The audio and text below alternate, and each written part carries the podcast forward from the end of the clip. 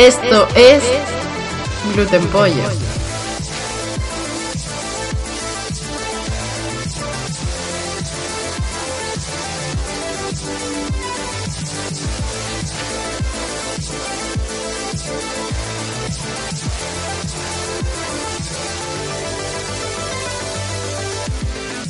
Pasa chavales? Bienvenidos otra vez más a vuestro podcast favorito de ocio, entretenimiento y diversión. ¿Qué pasa Héctor? ¿Cómo estamos? Pues bien, bien, aquí, pero llenos- de energía. Un café en la mano, hombre, no puede fallar nada. A tope, yo tengo la Coca-Cola aquí a, a man- a mano también. Empezaba un poco así impostado, pero es que el episodio de hoy realmente lo requiere.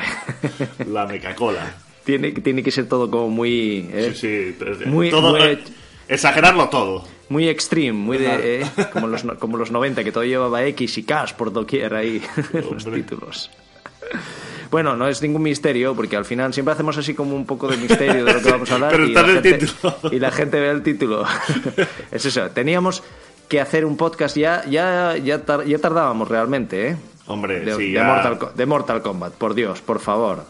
Hombre, eso es un, un superhito. Está- llevamos hablando aquí de sagas de los videojuegos que nos marcaron, que tal, no sé qué, y no hablar de Mortal Kombat es, No, es un, exacto, un hablamos agravio, de, es un agravio. Ya hablamos de Street Fighter en su día. ¿eh? Sí, sí, sí. Así, bueno, un poco hablamos. Era en Fighting Games en general, pero era todo Street Fighter. Aunque no. aunque tampoco tampoco negamos que podamos hacer en un futuro uno, un monográfico Street Fighter. Ya, puede ser, pero bueno, pero realmente tocaba hacer un podcast de, de Mortal Kombat, Héctor. Hombre, tocaba, tocaba, tocaba indiscutiblemente. Porque sí que es verdad, luego hablaremos de ello, que es una, una saga que ha tenido sus más y sus menos. ¿eh? más menos que. Sí, al, sí. al final, al final ha- ha- ha permeado en la cultura popular y ya no solo como el juego, sino como fenómeno. Y- y es un Totalmente. fenómeno al que hay que atender. Tarde o temprano hay que atender al fenómeno Mortal Kombat. Totalmente, totalmente, es así. Sobre todo en. eh, Ahora lo comentaremos más en profundidad, pero Mortal Kombat, junto con Street Fighter, y junto con Mario y con Sonic, justo fueron, la- la- yo creo, el primer estallido de los videojuegos, o segundo estallido de los videojuegos, porque el primero podríamos remolcarlo o remontarlo al- a los tiempos del arcade, este primigenio de Space Sí, sí, Invaders y todo sí, esto. sí, sí. El primer pero, escalón fue ese, pero el- Sí, pero luego realmente cuando se popularizó mogollón y tal, y veremos también ahora ciertos factores que es determinante. determinantes en esto, Mortal Kombat está ahí. Hombre, los grandes iconos, los grandes iconos del mundo de los videojuegos, a ver, luego han salido más, obviamente, pero los grandes iconos que todo el mundo conoce, aunque no juegue videojuegos, son básicamente de esta época. Sí. O sea, Sonic, Mario, Ryu, Ken, no sé qué, son muy de, de esta época.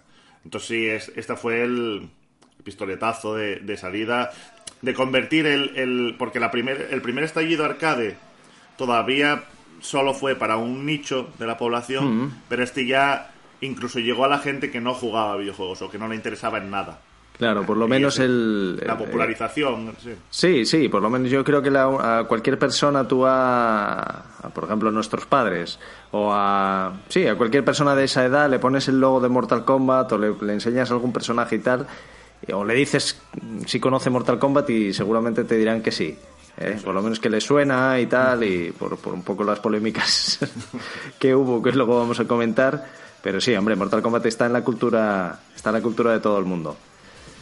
Es la cultura, es pura cultura popular. Pues nada, hoy vamos a hablar un monográfico total de Mortal Kombat. También no vamos a negarlo que coincidiendo con el próximo estreno de, de la, de la nueva entrega de la saga, de La Mortal Kombat ventana, 11. la ventana de la oportunidad, amigos, la ventana. Hombre, hay que, hay que aprovecharlo dentro de nuestro pequeño ámbito de, de influencia. Claro, Por lo menos hay que intentar subirse a la cresta de la ola. Pero nada, eso. Yo creo que si te parece, Héctor, como hacemos habitualmente, hoy sigue siendo de videojuegos, pero no, porque ya veremos que también hablaremos de cine, que son las dos grandes pasiones aquí de, de Gluten Pollo. Eso es. Y, pero tú como eres más el, el señor de los videojuegos, un poco más el experto, cuéntanos un poco ahí la historia, un poco de dónde viene. No te preocupes que yo estoy aquí también y Vale, vamos vale. a ir Bueno, yo tengo comentando que- a ver, grandes te- anécdotas y demás, pero Eso es. No, que tengo que decir, a ver, que, que, que no tengo, a ver, si, si bien de otros juegos sí que conozco muy bien la historia de esos juegos, el tal, con Mortal Kombat tengo que decir que siempre, siempre me ha llamado la atención. Hemos tenido muchas Mortal Kombat, hemos jugado mucho Mortal Kombat, pero no soy un experto friki de, de haber tenido todas Claro. las, toda la saga ni. O sea, va a haber muchas cosas que seguramente alguno de vosotros que nos escuchéis vais a, vas a decir, pues no, esto estás equivocado o esto es así. O sea, que no, no, No, pretendo aquí dar una, una lección magna sobre Mortal Kombat, eso ya que quede de primeras. ¿eh? Eso por supuesto, porque además hay que tener en cuenta que, que Mortal Kombat tiene fans, pero fans fans, ¿eh? Auténticos sí, sí, fanáticos De, de que se saben toda la historia, que es co- complicadísima. La, la historia, o sea, lo que es la, la historia como historia, no la historia de cómo fueron saliendo los juegos, sino la Sí. historia dentro del juego es imposible de conocer. O sea, no, o sea, quiero decir, solo do- mentes, mentes privilegiadas pueden atender a eso, porque yo se me sobrepasa. Y de hecho, in- incluso he estado leyéndola para, para intentar decir algo aquí en el podcast y, y me he rendido, de verdad. Me Sí, he sí, rendido, no, porque no, no, no. no Dios que la entienda, no, no se puede. Eh, ¿Por dónde cogerla? No, no, no. No, lo que sí que es cierto es eh, eso, que como tú comentabas, yo también tenía un poco la idea de como de que Mortal Kombat no estaba tan metido dentro de, de- bueno, de- de- del juego, del lore, de tal. Y no, tampoco es cierto, porque luego repasando un poco los juegos, yo creo jugamos muchísimos, ¿eh? Sí, Aparte, jugamos... a- a- aparte de jugar muchísimo al primero, eh, tuvimos bastantes entregas y jugamos muchos. Lo que pasa que es verdad que no, no igual, por ejemplo, como puedes decir de Street Fighter, que, que Sí, está un poco todo un poco más acotado, aunque hay 800.000 versiones y todo esto, ¿eh? Pero bueno, lo que son las entregas numeradas está un poco más acotado y puedes decir, venga, jugué todas. Aquí igual no, pero jugamos muchas. Sí, sí, lo que pasa que también muchas veces fue una, fue una época que, vale, que era... Fue una época que de Mortal Kombat, tuvo una época por ahí un poco turbia, que básicamente vendía por el nombre. Sí, sí, Pero sí. no, no eran ni siquiera productos de buena calidad ni nada, simplemente eran juegos de estos que, bueno, pues que encontrabas en saldo en el MediaMarkt, por dos euros encontrabas en Mortal Kombat Golf, de, de los que nos hicimos con él. Y bueno, pues jugábamos, pero pretando de cero atención porque la verdad que era un chustor. Bueno, no adelantes acontecimientos. Venga, va- va- vamos a darle... A ver, ¿cómo, ¿de dónde sale Mortal Kombat exactamente? Bueno, en Mortal Kombat sale. Estos son. historia de los videojuegos. Que luego ya sabes cómo funcionan estas cosas. Unos dicen, otros desdicen. Sí, hay mucha va- leyenda y... sí. Básicamente, eh, eh, NetherRealm Studios, que son los creadores de Mortal Kombat, quisieron hacer un. Viendo el éxito que tenían los juegos de pelea, del rollo Street Fighter, quisieron hacer su propio juego de peleas a la americana. Sí, Es decir, si Street Fighter es el, el gran símbolo de Capcom japonés, pues ellos quisieron hacer un juego de peleas a la americana. ¿Y qué había más americano que las películas de acción? Pues no, no existe nada. nada, nada. Entonces, entonces ellos lo que quisieron hacer fue básicamente coger el mundo del videojuego y juntarlo con el mundo del, de- del cine. O sea, hacer un videojuego que tuviese la sensación de sí, que tú estabas manejando una película de peleas. claro. Y entonces por ello nació el sistema este tan famoso del primer Mortal Kombat, que fue uno de los, de los puntos que le dio la fama al principio, porque las mecánicas no es que fuesen muy allá, pero esto fue lo que más le dio el punto, que se trataba de coger los personajes, hacer los personajes, los sprites, hechos con fotografías de actores reales. Eh, bueno, todos conoceréis cómo funciona Mortal Kombat. Es una imagen de un actor y le- le- lo animaban haciendo fotitas y ya estaba. Y eso, y eso era lo que, lo que pri- lo primero que se veía Mortal Kombat. En, en principio, para, para seguir con esta idea de, de el cine en el videojuego, eh, la idea principal, la primera idea fue contratar a Jean-Claude Van Damme Sí, para hacer uno, uno de los personajes. Pero por X o por Y, al final no. Bueno, cuestión no, porque no, dinero. no tendría pasta suficiente. Claro, básicamente, al final decidieron, bueno, no se, no se sabe exactamente porque no se sabe no, no tal, pero bueno, al final no, no estaba Jean-Claude Van Damme y lo hicieron con actores, algunos de ellos incluso son miembros del equipo de, de, de desarrollo de Mortal Kombat. Algunos son incluso la cara de un, de un desarrollador de Mortal Kombat y el cuerpo de un, de un artista marcial. Porque Sí. incluso algunos artistas marciales hacían varios personajes a la vez y bueno. La verdad que el presupuesto, ahora estamos hablando de miles de millones en lo que se gastan en hacer un juego, de aquellas los juegos eran un poco más... Hombre, no, no había más tanto, no había tanto dinero, de- claro, no había tanto Eso. dinero detrás. Era una industria que estaba todavía por explotar. Eso es.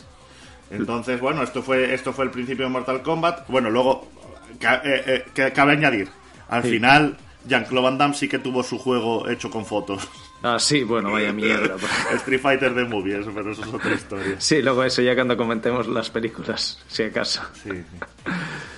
Entonces, con- Eh, bajo sí, este... sí, di.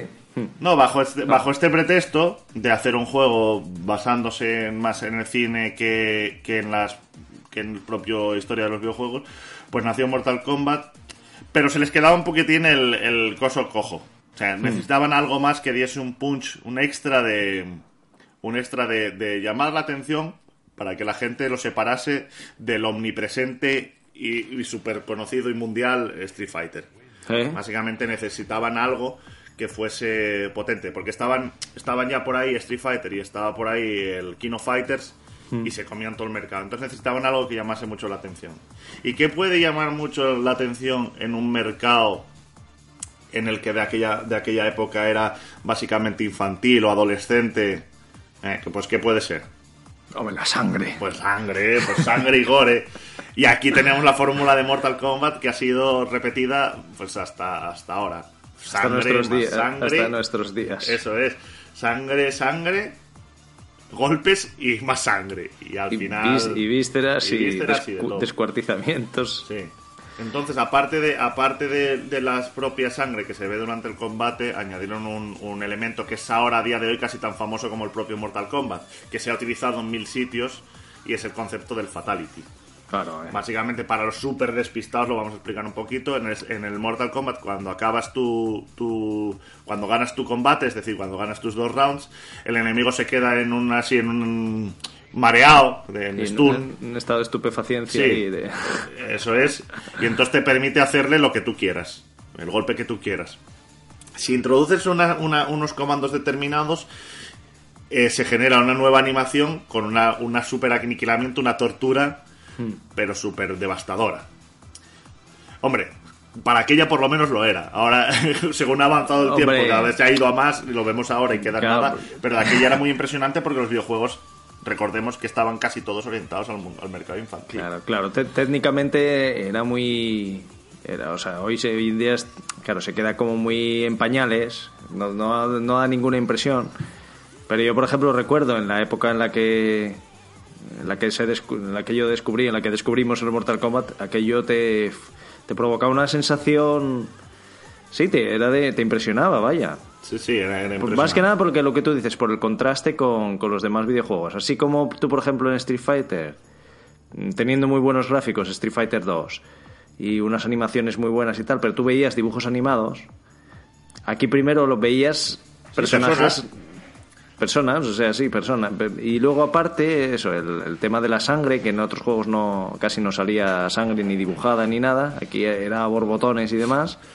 Y luego ya lo del Fatality, que era algo que además que, eh, que de, de la que encontrabas el juego tampoco lo sabías 100% ni sabías cómo salía, porque no es como hoy en día que... Claro, es el, el misterio. De eso iba, de eso iba a hablar ahora Sí, un poquito. sí. Sí, sí. Pues, pues esto, que además había una cosa que no, no eras consciente, porque había como muchos componentes que, te, que, mm, que se unían para que el Fatality fuese algo que te impresionase.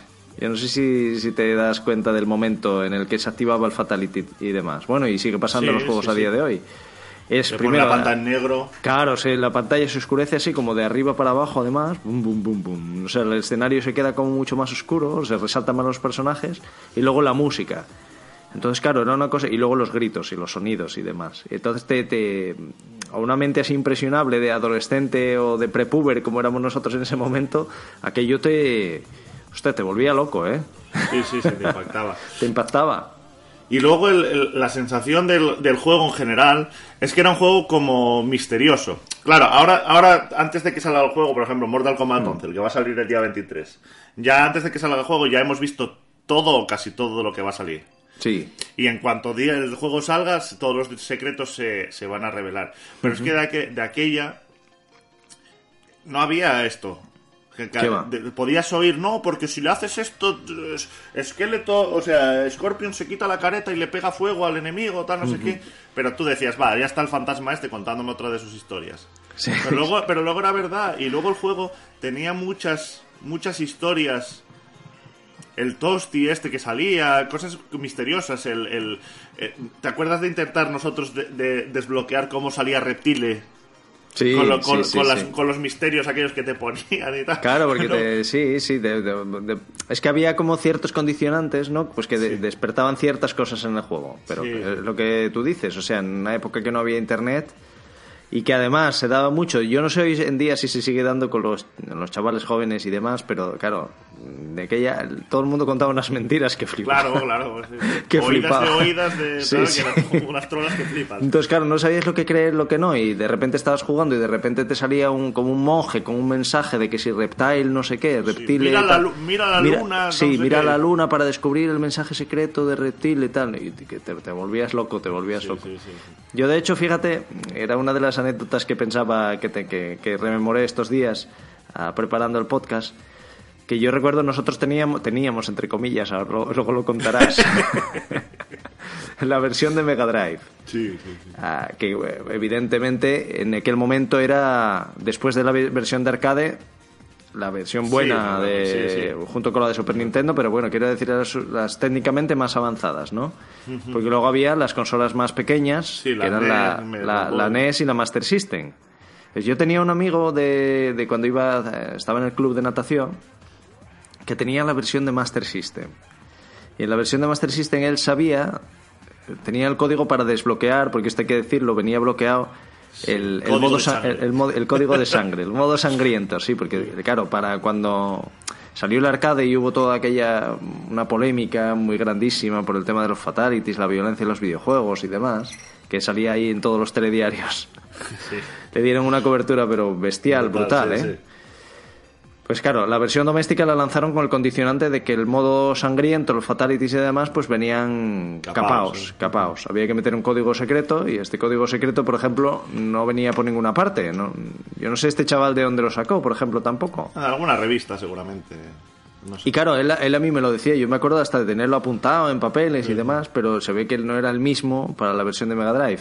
Y yo tenía, entre comillas, envidia Ya, de que él podía jugar con sangre y, y nosotros no, cuando seguramente los gráficos de la Master System debían ser tan mierda que...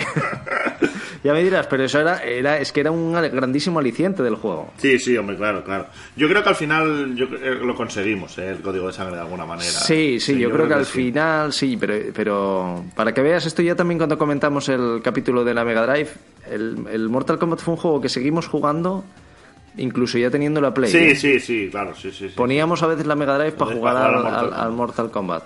Luego, a ver, el juego es verdad que si tú lo analizas, lo que tú dices, no aportaba tantas cosas nuevas, ni era tan tan bueno, bueno, por ejemplo, como eh, Street Fighter 2, puedes decir que era mejor juego, en términos generales. Sí, sí. Hombre, atraía, o sea, tenía una cosa que era que era como más, en cierta manera, accesible. Hmm. Era más accesible, la- la- el sistema de cubrirse, aunque a mí ahora me cueste muchísimo, es más sencillo. Solo tienes que cubrirte con un botón. Solo tienes Hmm. Sí. que pensar en arriba y abajo, no a los lados.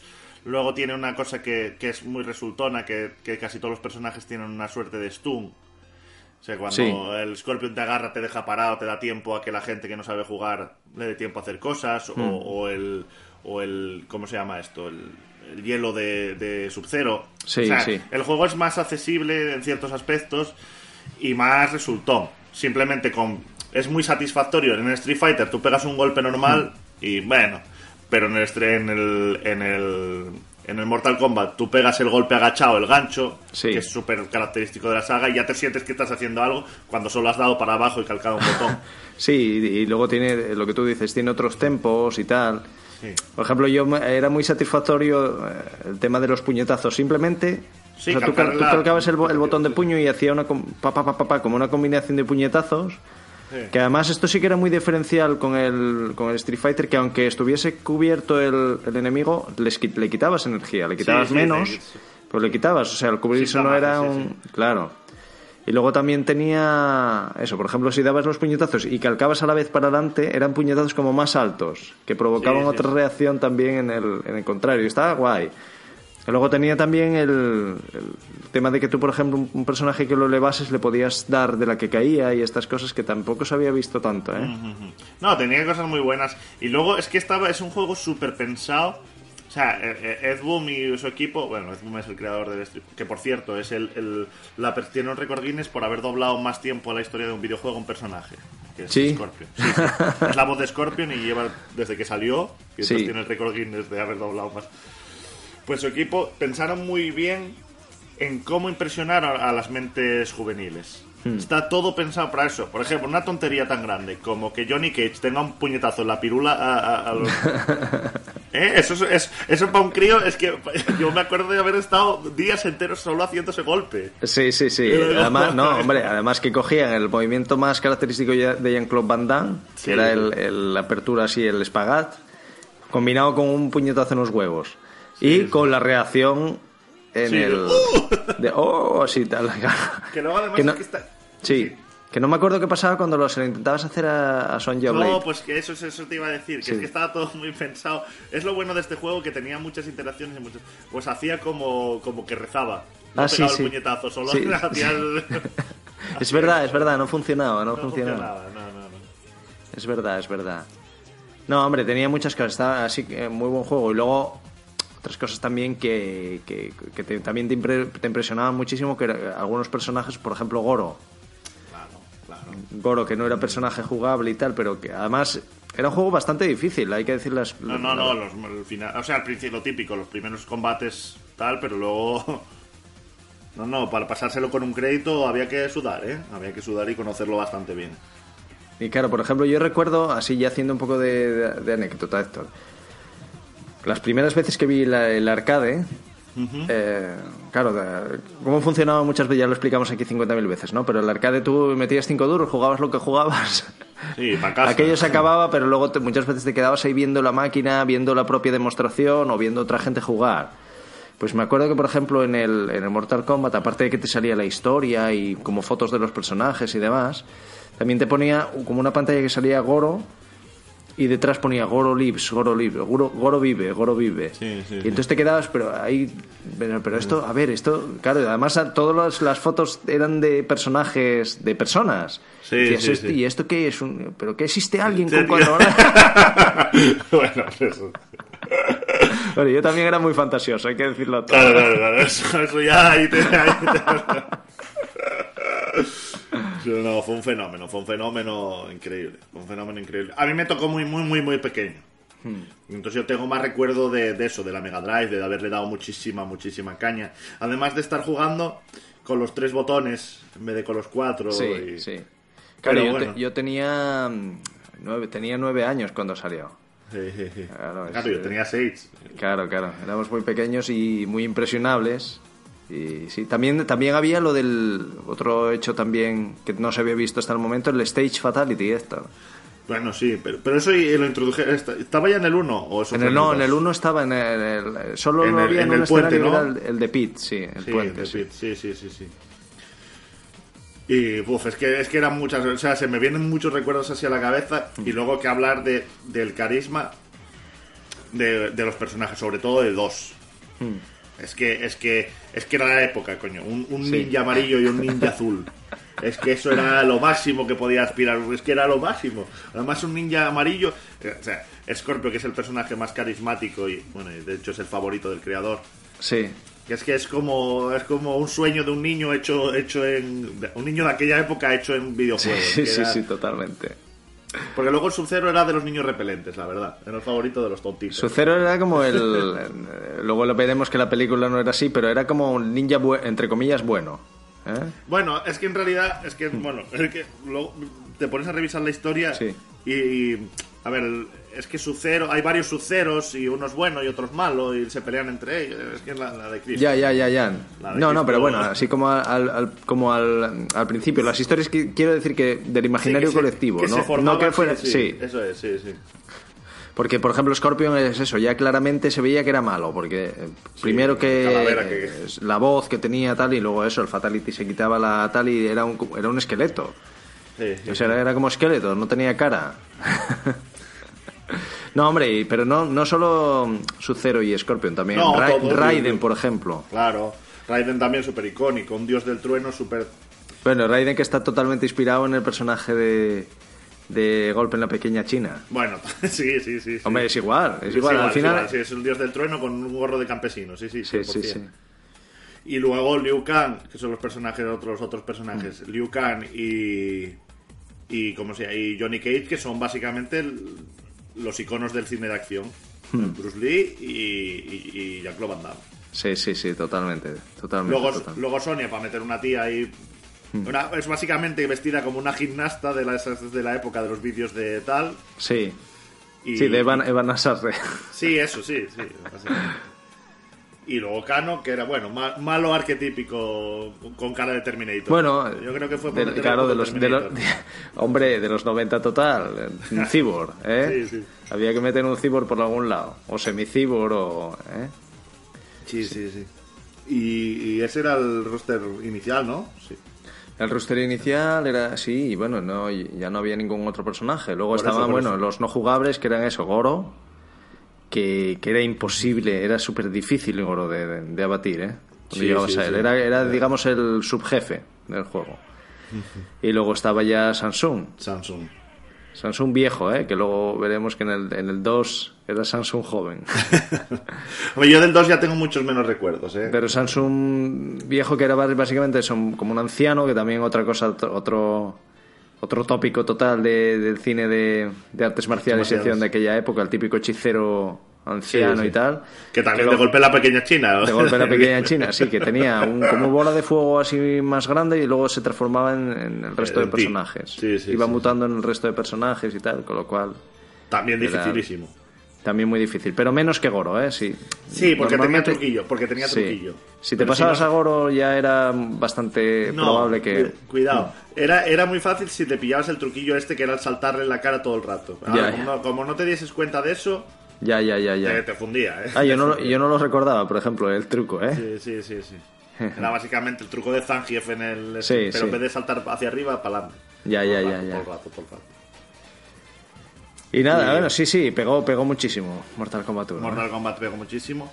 Y luego es eso, que no sé si quieres, bueno, primero quieres hablar de los juegos y luego del... No, va, no si, si te parece hacemos anécdota de también de este juego de, de cómo de qué anécdotas tenemos nosotros Ah, relacionadas bueno. con el juego y seguimos y seguimos más adelante Sí, con sí. los siguientes. Primero, Más que como- nada- sí, es que cuando- lo que nos hicimos con el juego fue un poco artimaña de, malva- de malvados, ¿eh? Bueno, yo el juego tengo que decir que antes ya lo conocía.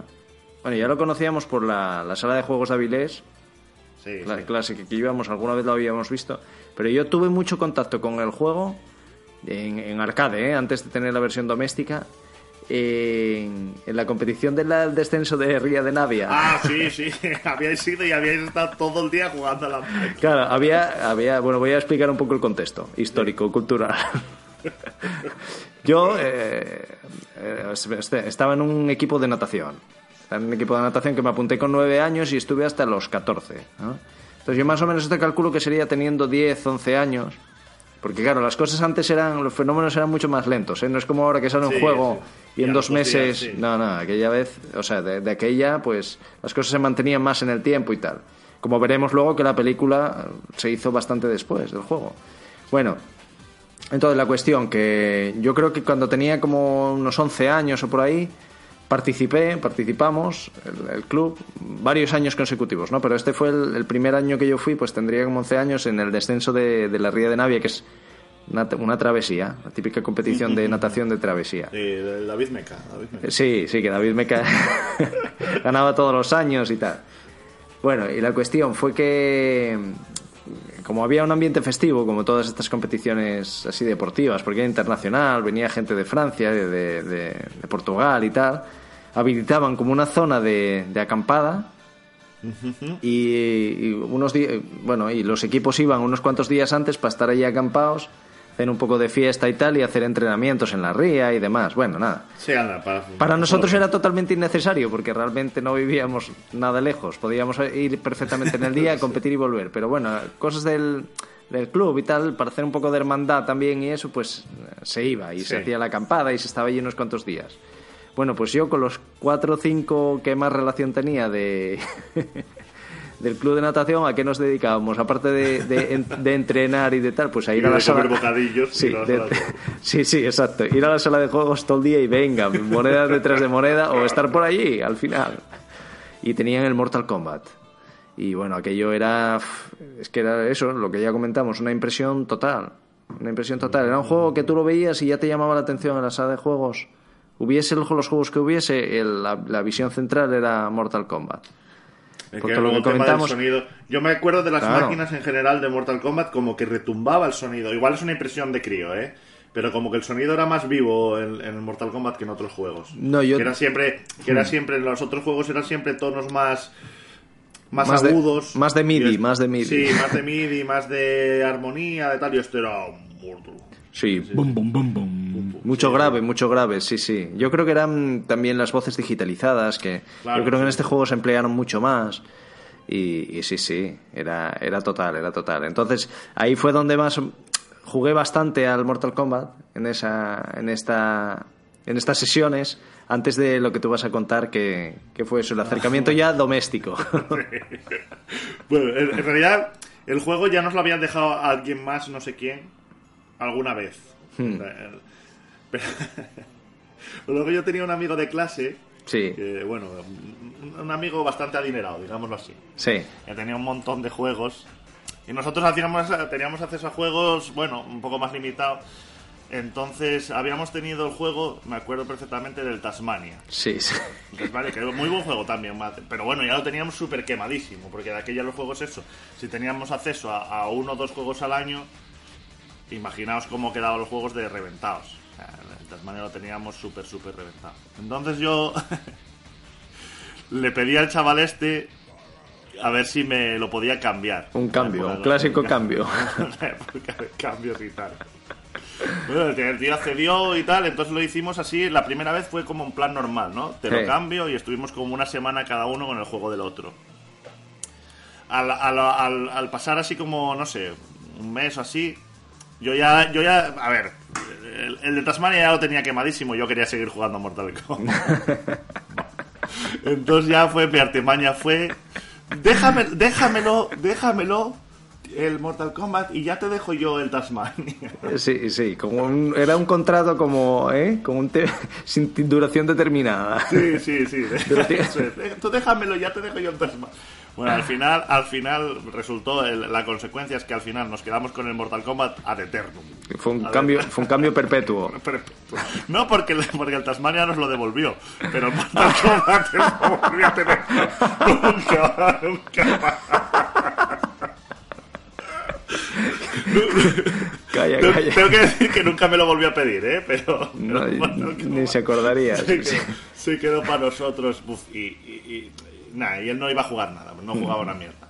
Y nosotros le dimos caña que flipas. Buah, le dimos caña de España, pero, pero total, chaval. Sí. Bueno, hay que decir que se te olvidó que antes de esto Sí. lo habíamos jugado, lo habíamos alquilado un fin de semana en un No, puente es, o algo es así. Verdad, es verdad, es verdad. Que ya, no, esta anécdota ya la comentamos también Sí. eh, cuando la, lo de la Mega Drive, pero lo habíamos alquilado en Discos Memphis, también utilizando una artimaña muy poco muy poco legal. cuéntalo, cuéntalo que, No, no, que- no, que no os la quería- A ver, a ver si, si, si me acuerdo exactamente. Bueno, había sido con José, sí. nu- nuestro tío. Porque claro, el Mortal Kombat ya en general no alquilaban juegos a, a críos. Hmm. Porque bueno, obviamente no, no sabes si te lo iban a devolver o no. Y luego aparte, en Mortal Kombat con más... Porque incluso el Mortal Kombat en, en esa tienda te dejaban poner algunos juegos allí para probarlos. Pero con el Mortal Kombat tenían más reticencias por todo esto que hablábamos Sí. de... Bueno, Entonces no, siempre- era, era que tú podías pagar para jugar allí también. Eso, eso, podías eso, eso, eso, eso me refería. No sé si lo... Sí.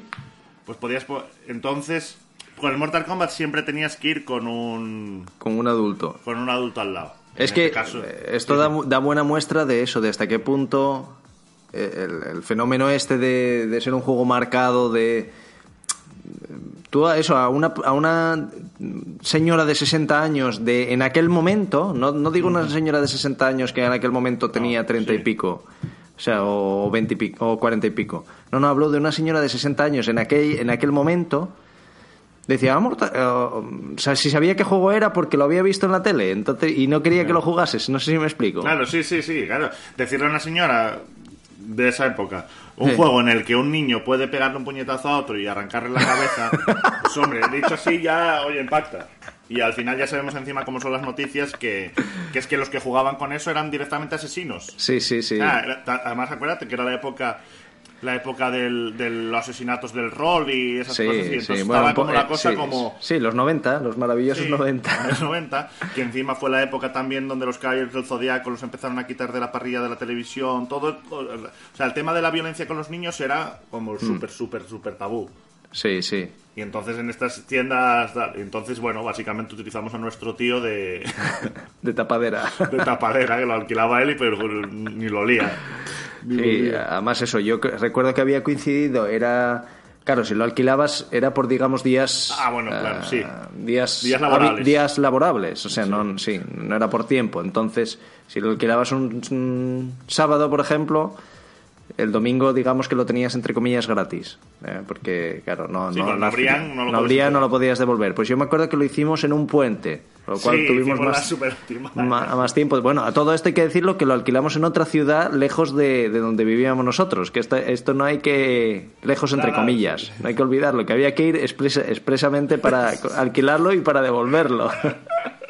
El vicio era alto. el- Pero y le dimos un vicio, una viciada, chaval. De locura total, ¿eh? Sí. De locura Hombre, total. Es que nosotros éramos muy obsesivos con las cosas. eh. Sí, sí, sí. Yo no sé si. No, no sé. No sé si el resto de gente era así, pero es que nosotros cuando nos daba con una cosa era. era... Mira, yo, Era- yo era te voy a decir esto sin ánimo tampoco de, de creernos aquí los especiales ni nada por el estilo, pero hoy en día mm, está muy normalizado el tema del que la gente juegue muchas horas o de que la gente quiera jugar a masterizar los juegos o de tal. Sí. Cosa que a mí, por ejemplo, ya le perdí. Sí, le o sea, ya- ganas, le perdí sí, la gana, sí, ya no, no tiene gracia. Pero yo me acuerdo que nosotros en, esa, en la época de. En esta época que estamos hablando. Yo me acuerdo de muchísima gente que nos dejaba juegos diciendo, no, es que no me puedo pasar de esta fase tal. Y nosotros siempre nos acabábamos todos los juegos. Sí, todos, lo todos. Todos los reventábamos, era así, era así. Éramos pros en aquel momento. Y si, por ejemplo, este era, nos empeñamos, bueno, aparte de que disfrutábamos, o sea, no era tampoco ningún secreto. No, no, no, nada. No, no, no era. Y, Y luego que- y jugamos hasta la extenuación, la locura, ¿eh? Sí, sí, sí. Y luego los dobles para enfadarnos el uno con el otro. También, también. Hombre, por supuesto. Pues sí, pues sí.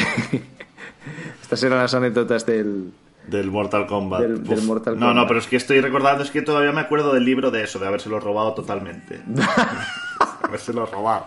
Pero con plena conciencia, ¿eh? No era plan. No, no fue en plan. eh, Bueno, sucedió que me lo dejó Sí, y no se lo quise devolver. Sucedió, no, no. sucedió en Manhattan. Sucedió- no, sucedió que se lo robé. Se lo- se Bueno, lo robé. yo también quiero comentar una anécdota que me acabo de acordar. De que, pero refleja hasta qué punto también Mortal Kombat era algo icónico y algo que nos marcó en ese momento y tal. Ah, ya sé lo que. Sí, sí, sí. Sí, yo recuerdo que eh, tú también lo hiciste, pero, pero bueno, yo fui antes, evidentemente, ¿no? Por edad. Una de las actividades extraescolares a las que fuimos, yo- pero yo fui, bueno, estoy hablando de eso, yo creo que antes de ir a natación, incluso, pues con 7, 8 años, o tal, era Sí, pi- sí. pintura, ¿no? Que la daban en el colegio, entonces ibas ahí a aprender a pintar y tal.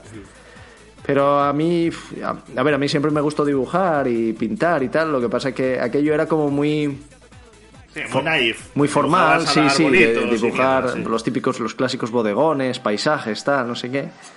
Y aparte yo era muy, siempre, todavía un poco lo soy, pero de aquella muchísimo más, era muy gocho, muy, muy, como muy Sí. desordenado, muy desordenado, o sea, ahora soy más metódico. eh, porque le fui cogiendo gusto al orden con el paso de los años, pero yo de, de niño era muy desastre. Y, entonces yo, por ejemplo, el tema de, de limpiar bien el pincel, de mezclar las pinturas para los diferentes colores y tal, se me daba bastante mal. Entonces, bueno, no, no me gustaba. Le cogí un poco de tirria a la pintura y me desapunté. Bueno, lo, lo dejé, ¿no? Sí, sí, sí. Pero me acuerdo que luego tú fuiste a pintura y luego nuestra hermana pequeña Ana también, También, fue sí, a pintura. O sea, al final la de la pintura siempre había cosas de pintura por casa.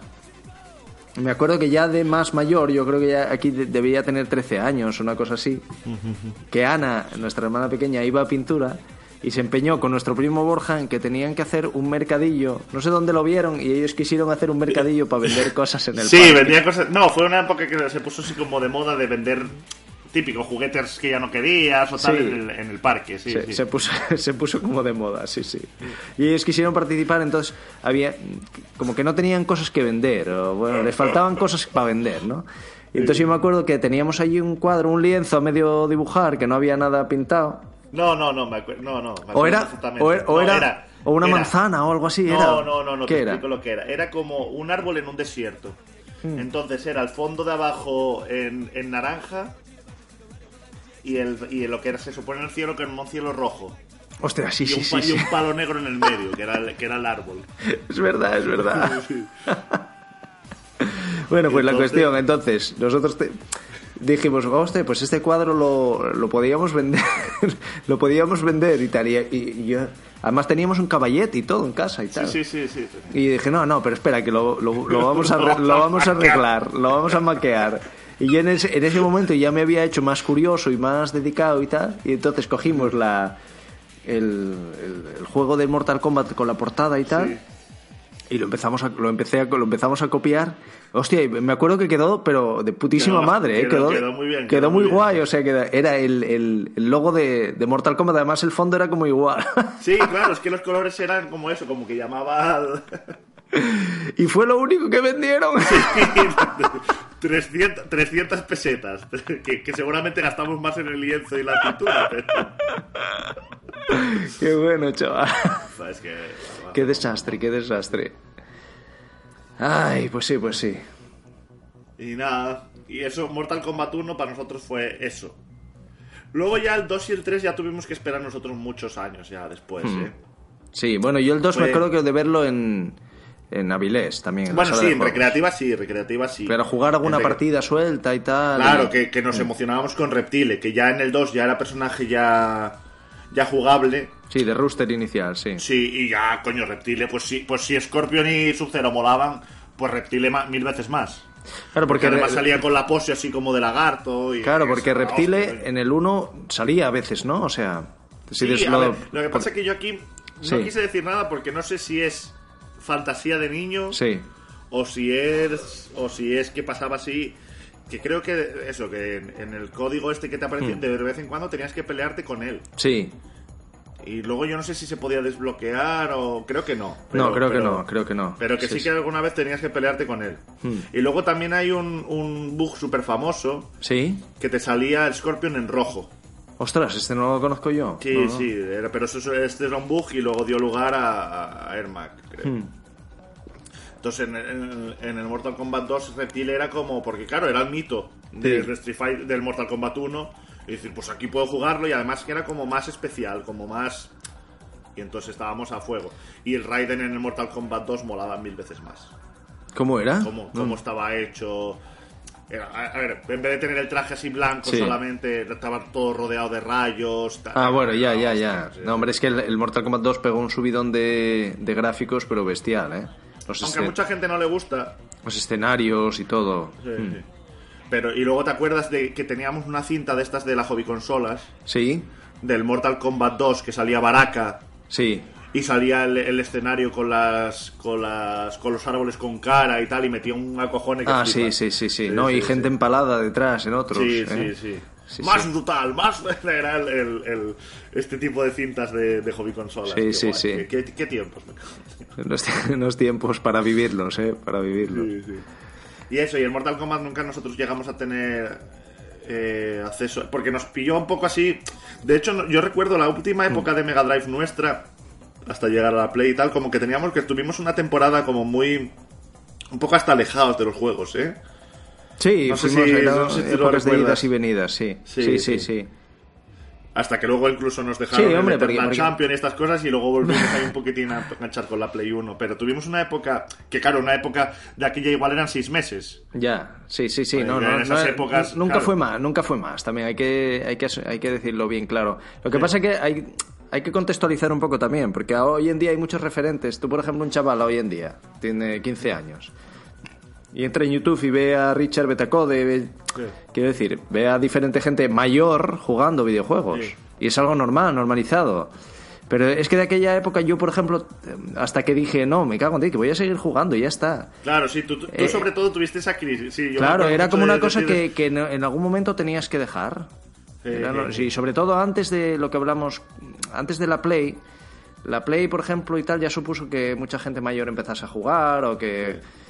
¿Entiendes lo que te quiero decir? Pero de aquella era una cosa como para, para niños, para, Para chavales. niños, niños, sí, entonces sí. era como una cosa que estaba en el imaginario colectivo que tenías que dejar en algún momento. Y entonces, sí, se daba, o se nos dio a nosotros esas, sobre todo a mí, Esas Sí, idas y un poco yo y fue venidas. más- yo fue más una cuestión de, de que, bueno, de que me ocupé de otras cosas. Empecé con, con lo del karate, estaba más centrado Sí. en el karate, esas Pero cosas. que tampoco y- lo dejábamos, o sea, la partidilla, no voy a decir diaria, pero bastantes partidas a la semana siempre caían. Sí, Lo sí. que pasa que lo que era menos tal era el tema de comprar juegos.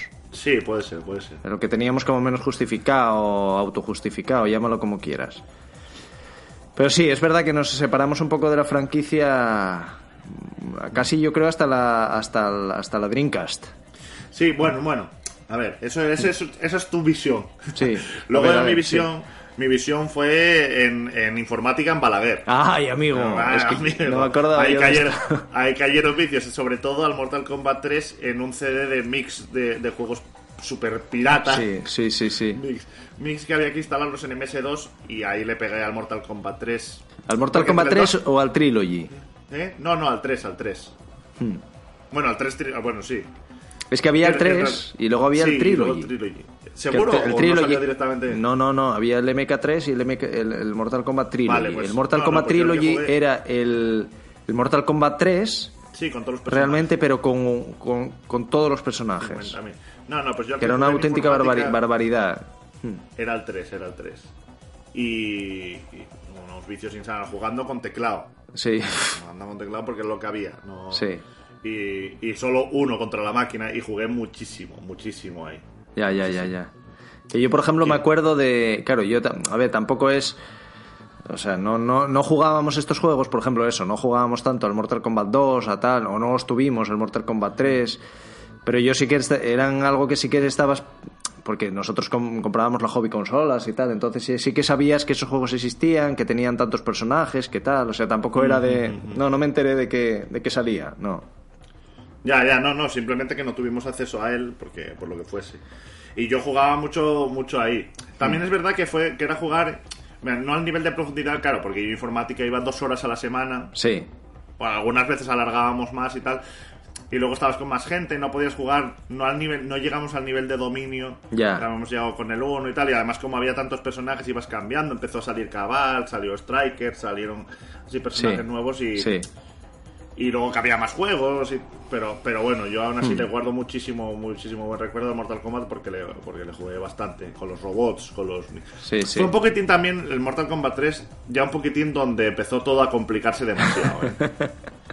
Personajes que, no sabías de dónde salían. Sí, es que justamente yo te iba a decir eh, lo, lo mismo, ¿eh? Lo mismo. Sí. Porque tú, por ejemplo, en el primero tenías... Más o menos los personajes eran eso, eh, los iconos, que más o menos todos sabías de dónde salían. O, o lo que O intentaban... te, o te lo imaginabas, sí. o, lo que o te lo imaginabas, o, decir, te- sí. o sabías lo que intentaban representar, ¿no? Sí. Y por ejemplo, en el 1, digamos, lo más fantasioso que había era Goro. Lo más tal. un- un- como un hombre que luego supimos años después que era medio hombre, medio dragón, ¿no? Sí, sí, de, sí, de sí. cuatro brazos, vale. Luego cuando salió el 2, ya había algún personaje ya tal, en plan Baraka, que no se sabía lo que era, o Bakara, no me acuerdo, no sé cómo se llama, Baraka o Bakara. Baccara. Bakara. Y bueno, Reptile y luego Kitaro. Kitaro que era el, era- el Goro monstruo. 2, vaya, sí. Sí, sí, sí. Pero es que luego ya el 3 y había un montón de personajes de estos monstruosos que dices, me cago, aquí ya se les fue la pinza bestial. y de ninjas ya ni se sabe cuántos... 50, 50, sí. Nob Saibot. Claro, yo- Es, Nob Que no sé si te das cuenta que es el nombre del Tobias Boom. Ah, no, no. Al no. revés. Claro, No. Noob Saibot es Tobias Boom al revés. Sí, sí, sí. Ostras, pues que quedaba Es que- muy bien. Sí, sí, Noob Claro, Saibot. es, que- es que lo bueno de Mortal Kombat es que Sí. tiene. Siempre, siempre tiene muchos misterios o muchos. Sí, sí, sí. Bueno, lo que tú comentaste antes del el Toasty. ¿Sabes de dónde Sí. viene lo del Toasty? Donde... Es el editor de sonido, pero no sé exactamente por qué lo puso. Sí, no, el editor de sonido, por, por lo visto, él tenía una expresión personal, que bueno, yo vi una entrevista con él, él di- él dice como que era algo que él, que él había oído muchas veces. O sea, por ejemplo, en un en- cuando había un partido de fútbol y el... y el- Y por ejemplo, el- los equipos estaban igualados, pues como que se decía, está, está tostado, o sea, está, Claro, está- sí, sí, los dos está están en la tostada, sí. It's toast toasty. Y entonces que a veces mm, cuando estaban haciendo el juego que se ponían a probarlo y tal, y entonces él decía esto, y como que al resto les hizo gracia. que lo pusieron y ahí. dijeron, bueno, pues vamos a grabarte a ti saliendo en, en- cuando se cumplan determinados parámetros del juego. sí.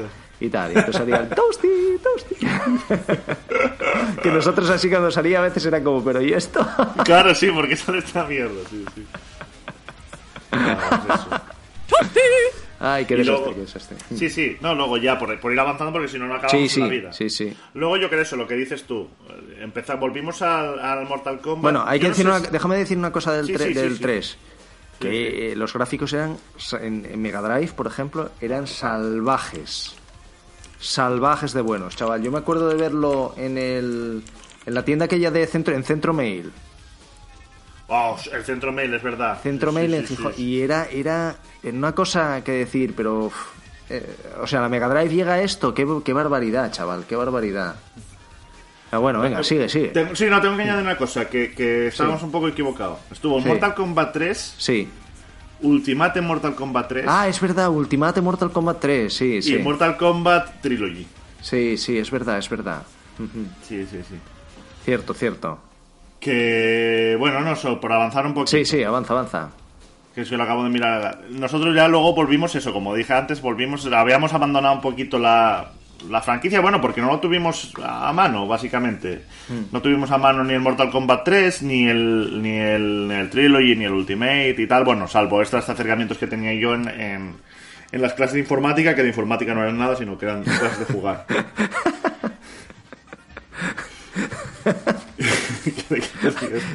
Y que hay que hacer un día en especial de... Sí, eh, hay hay, muchas, día. hay muchas anécdotas ahí. Ostras, los gemelos aquellos. Eh, ya- bueno, ya lo dejamos ahí para que la- el, el- el- el- ¿Cómo se llama? El Han Cliffhanger. El cliffhanger, sí, un cliffhanger para otro, pues, para otro futuro episodio, sí, sí. Luego, por lo visto, salieron eso, el Mortal Kombat Mythology Sub-Zero, que este no lo llegamos a jugar nosotros, ¿no? No, este, este vimos este no. vídeo. veía- teníamos Vale, una sí. cinta que salía Vale. salía alguna imagen y tal. Sí, sí. Para PlayStation. sí, sí. Luego salió el Mortal Kombat 4, del que no tengo ningún recuerdo, cero. O sea, es como si no hubiese salido nunca. No, yo este no sabía ni que existía casi. Sí, sí. O sea, no, no sé, no, no, no tengo nada cero, cero en la cabeza de Mortal Kombat 4. Y luego ya estuvo el, el- el acercamiento al que llegamos nosotros, que fue precisamente en un MediaMarkt, porque MediaMarkt no es como esa, no era, no salió como era, como es ahora.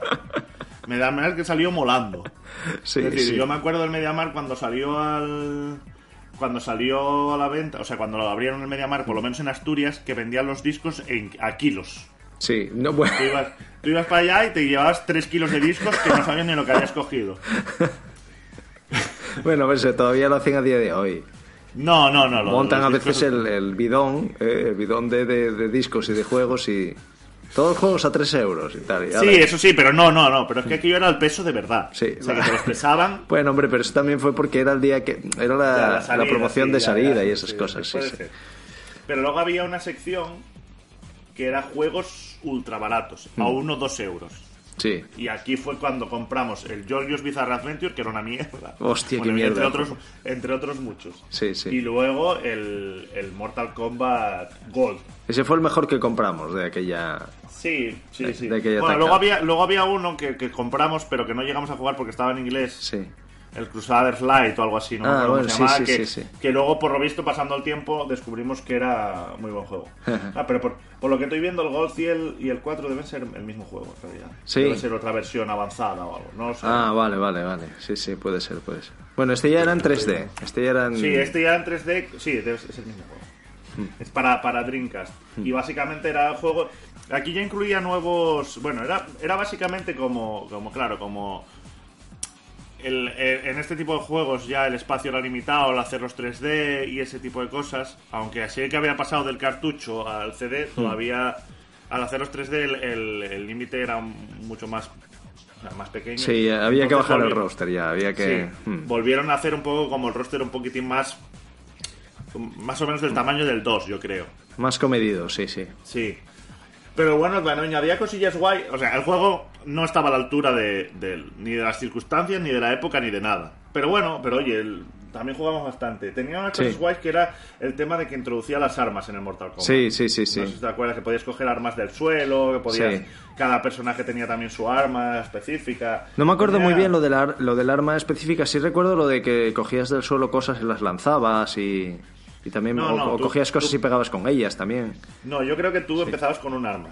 Ah, empezabas con un arma, puede ser. Sí, Sí, sí. y luego te la podían tirar al suelo. y Sí. te la podía coger incluso el otro. Pero luego, aparte, en, en- en determinados escenarios sal- salían armas. Que, me corrige- que me corrijan si me equivoco, ¿eh? porque tampoco los recuerdos son No, un poco. Hombre, yo recuerdo una seguro, seguro, seguro, que era como el escenario era como una especie de horno o de caldera Sí, y había cabezas por el suelo que las cogías. y sí, las- sí, sí, eso, las tirabas, sí, sí. Y, y bueno, y este, y este juego sí que jugamos mucho, pero en plan. Mm, Yo creo que no llegamos ni a jugar de historia. Hmm. Simplemente nos pusimos, lo- como hacíamos siempre, después de comer, nos poníamos a jugar. Sí. Me, gan- me gan- me ganabas al principio siempre y decía yo, si te, si te marchas ahora, es que Sí, te rendiste. sí, sí, sí, el clásico, el clásico. lo hacíamos eh. con todos los juegos, lo hacíamos también con el Battle Arena Toshiden, con muchísimos juegos. Sí, sí. Hostia, voy a hacer un pequeño, un pequeño KitKat, Héctor. El. Battle Arena Toshiden, el otro día estuve mirando, eh, lo busqué por internet y estuve viendo vídeos del chaval. Sí, pues no da Y, y, y me- no, no, no, pero me vicié a, a- no sé, me entró como una especie como de nostalgia y vi un vídeo de uno que se lo pasaba, chaval. Bueno, pero bueno, venga, vamos a vamos a seguir. No, no, yo te digo, este juego estuve Sí. jugando, estuve jugando el otro día porque está en la PlayStation Mini y Ese- la tiene, ese y la tiene, ¿El Battle Arena Toshiden o el Gold? claro, pero, pero tiene el, el Sí, uno, no, sí, el Battle Arena tiene el 1 Sí. y nosotros jugábamos al 2, Al 2, al 2, sí, sí. que lo habíamos comprado en Toys R Us. Hmm. pero bueno. Y, y pues, era, un, era un cagallón. ¿eh? Ya, el ya, 2 ya. todavía igual era mejor, no me acuerdo. No, el 2 era buen juego, estaba bien, estaba bien. No estaba tan mal, ¿eh? Yo lo recordaba peor, fíjate lo que te digo. Pero bueno, venga, vamos a volver a, a Mortal, Sí, a Kombat, Mortal que Kombat, si no, esto se me... Sí. básicamente, el, el, el Golf que le pegamos muchísima caña, muchísima caña en el, En el Versus. en el Versus. Luego yo creo que ya saltamos, porque luego salieron más, ¿eh? Luego salió el Mortal Kombat. Estoy leyendo porque ni lo sé, porque es que saber... Sí. sab- desde el 4, que yo sí sabía que existía, o sea, básicamente desde el 3 hasta el 9, saber que cuál es cuál es imposible. O sea, cuál es numérico, yo Hombre, no sé porque, el 9 de dónde porque, se lo sacaron. porque luego empezaron a cambiar los nombres. Ya Sí, a partir del, eso, eso. del- Yo, por ejemplo, el, tre- el Gold no sabía que era el 4. Sí, debía Y luego ya como yo una- creo que no, lleva, no llegaron serie no llevaron ya numerado hasta el 9. Sí, bu- Que el 9 en no sé si realidad, se llama que el 9 nueve- siquiera. No, el 9 se llama Mortal Kombat. Pues hasta el 10, exacto, hasta el 10. Mm. Sí, sí. Luego salió el Special Force, que por lo visto es un juego de acción-aventura. Bueno, Ah, ostras, nada, que es una que mierda. de disparos, una sí. mierda total, chaval. Sí, Mortal Kombat Advance, para Sí. la Game Boy Advance, y el Mortal Kombat del The Aliens, sí. que también nah, no, no, no lo conoce ni su padre. Mortal Kombat Tournament Edition para la Game Boy Advance, Sí.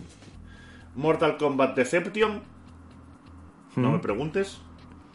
Y el Mortal, este sí, a este sí que jugamos. Sí. Mortal Kombat Shaolin Monks. Shaolin Monk, sí, sí, sí. Sí, este sí que jugamos bastante, que era básicamente un beat'em up a dobles en el que podías coger a... O sea, jugabas con Liu Kang Hmm. y con... Y con... Joder, no me saldrán... Kun Lao. Sí, bueno, eso de cuidado. inicial. Sí, sí, Luego, bueno, ya. luego desbloqueabas a. Podías desbloquear a su cero por lo menos. No sé, a su cero segurísimo. Y no sé si a Raiden o a Scorpion. Puede ser, No puede me ser. acuerdo. Sé que según ibas pasando te los, te los ibas desbloqueando. Pero sí, ese era un beat, beaten up. Lo que pasa es que luego tenía algunos eh, jefes finales que era un poco ya se volvía juego de lucha en, en esos enfrentamientos. de- Sí, sí, básicamente sí. Utilizabas las mecánicas de los juegos de lucha clásicos y... Ese estaba, Bueno. estaba, no estaba mal ese juego, No ¿eh? estaba mal. A ver, no, era- no, era, no fue un súper, súper juego, pero bueno, para pasar el rato estaba bien. Sí, sí, sí. Luego más juegos, el Armageddon, que este sí que sí que sí yo tengo visto cosillas, Sí. pero tampoco lo jugamos. El Armageddon era no sé, estaba bueno, ya empezó un poquitín a recuperar un poquitín, siendo es que la época de los juegos de 3D Sí, ahí se perdió época era totalmente. un poco- ahí, ahí se perdió. sí. Ahí, ahí la gente, bueno, era un poco por la inercia del nombre. Además, yo creo que no, ya no era Midway o, ya no era el estudio que los hacía. Iba, fue cambiando de manos. No lo sé, no lo sé, no, Hmm. no te puedo decir. Luego estaba, bueno, luego salió, estoy leyéndolo, ¿eh? porque Sí, no os conozco, sí. no. Eh, Mortal Kombat Unchained para PlayStation, para PSP Hmm. y Ultimate Mortal Kombat para la Nintendo DS y luego ya aquí es cuando volvió un poquitín a recuperarse el nombre con, con honor. Hmm. Que luego el juego no estaba tan bien, pero pero pero sí que todo el mundo, seguramente todo el mundo que, que, que sea amante de los videojuegos conoce este juego, que es Mortal Kombat versus DC. Sí, sí. Bueno, ese fue, digamos, el que sentó las bases del Mortal Kombat de ahora. Eso es, la- vuelta un poquitín al, a ser Mortal Kombat, ser una licencia para tener en cuenta, de verdad. Que bueno, que básicamente, como su nombre indica, es básicamente los personajes de Mortal Kombat, con los personajes de DC. Y ya está. Sí, porque hay, que decir que ahora mismo los dos son propiedad de Warner. O sea, la, la licencia Eso. de los personajes, la licencia Mortal Kombat y, bueno, y evidentemente también la de DC son de Warner. Entonces dijeron, venga, pues vamos a fusionar estos universos. Para darles un poco de bombo a las A dos. dar, sí, porque estaban un poco en horas bajas los dos. Entonces, eh, hmm. Y luego, bueno, estaba, era la época en la que el Marvel vs. Capcom había pegado un- tantísimo. Entonces dijeron, pues vamos a hacerlo a nuestra manera, a ver si lo conseguimos. Y bueno, salió un juego, bueno. Lo bueno de este juego es que dio, sentó las bases para dos, para dos juegos. O sea, pues, sintió las bases para que Mortal Kombat volviese a la palestra. Y también, hecho también por los mismos creadores de Mortal Kombat en NetherRealm Studios, las bases de, del Injustice. sí, sí. Que básicamente que son también muy buenos juegos de lucha los Injustice. Y, y eso, y son muy parecidos a Mortal Kombat porque eso, salen bien de esta, de esta raíz. Luego está el Mortal Kombat, que sería el 9, que se llamó Mortal Kombat de nuevo, que ya ahora mismo son donde estamos ahora. Sí. En realidad, ahora estamos en la trilogía, o sea, o en la fase de, de este a partir del 9. De hecho, la historia es continuista, aunque la historia, como hemos dicho, no tiene ni pies ni cabeza en Mortal Kombat. Ahora mismo estamos como en la trama de, que sale del 9. Sí, sí, sí. Estamos ahí. Y bueno, el juego, bueno, bastante bien. Bastante bien. Hombre, yo recuerdo, por ejemplo, que cuando iba a salir el 9, cu- eh, Sí. era como. Se generó un poco en el medio videojueguístico la cosa de la vuelta de Mortal Kombat. Eso o es, sea, de eso. ahora sí que vuelve Mortal Sí. Kombat. Y por eso de ahí también que lo. Aunque no fuese un reboot a nivel historia, porque como tú dices, es una idea por donde arreglarlo, ya no hay por dónde cogerlo.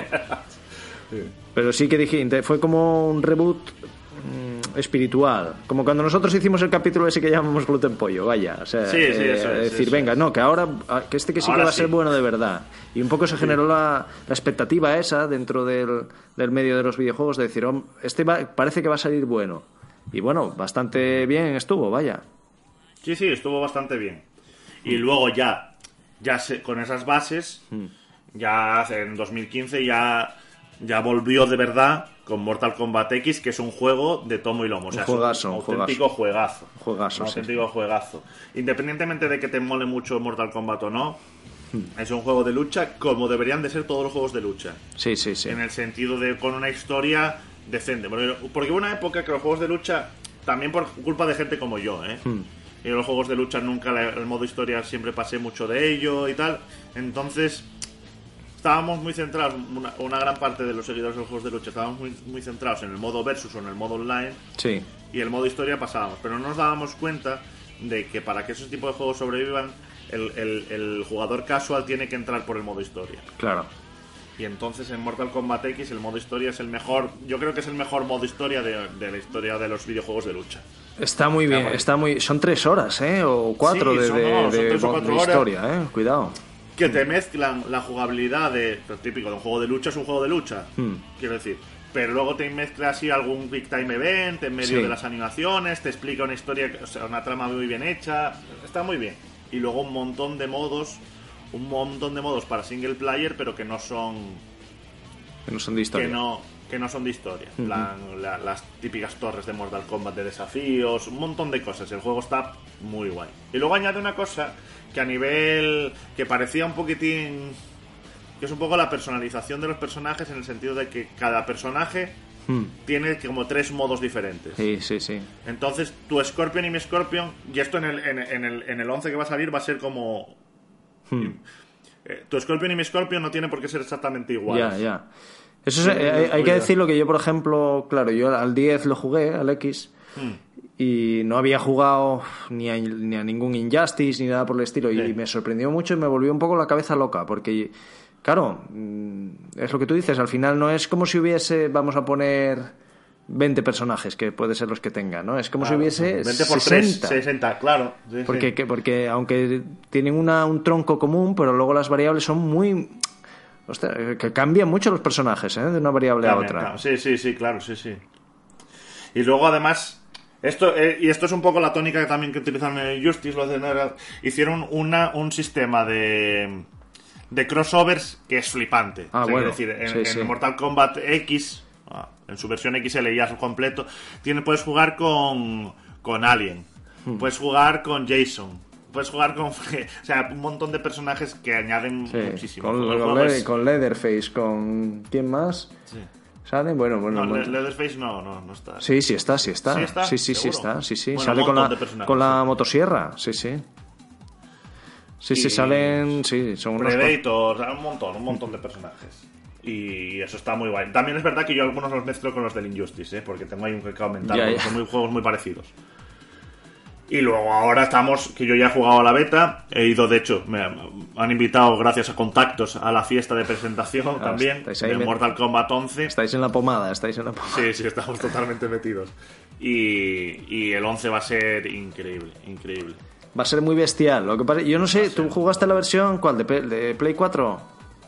Yo jugué a la versión de Play 4, sí. ¿Y se ve así también como los trailers? Se ve que flipas, se ve, sí, sí, sí. Es que, es increíble. se ve muy O sea, guay, los ¿eh? gráficos, ya, ya en el 10 se ve muy bien. Sí. Dices, bueno, ya lo máximo que puede llegar de gráficos es un juego de pelea. Pero no. Pero es que el, el- el se ve bru- brutísimo, brutísimo. No, no, es que se ve la- sí, como ve unas luces, unas luces, unas, una, una Sí. fluidez de los personajes, chaval, no Claro, sé. que, que Sí. yo el 10 lo veía súper bruto, pero ahora he hecho para atrás, miro, miro vídeos del 10 y digo, ¿qué mierda es esta comparado con el 11? Es que Claro, claro, claro, claro. No, no, es que se, ve muchísima flipas. diferencia. Muchísima diferencia. Promete mucho, ¿eh? Está, va a estar muy bien. Y luego en este sí que va a haber Mm. un sistema. Lo que pasa es que eso a ver cómo luego lo. Porque en competitivo a ver cómo lo arreglan. Sí. Porque si en el. Porque si en el. En el Mortal Kombat 10 había. Cada personaje tenía tres variables. Sí. En este te puedes hacer tú tu propia variable. Ya.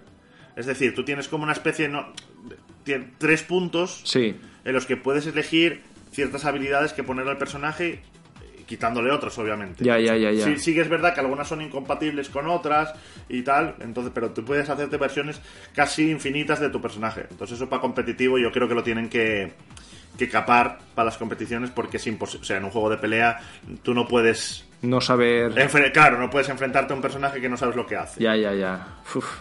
Sí, o, sí. o- o qué combinaciones puede estar rota. ya, eso, bueno. eso lo tienen no, que sí. cambiar. Es muy Pero- difícil, es muy difícil eso de controlar. Sí, sí, no lo sé, no lo sé.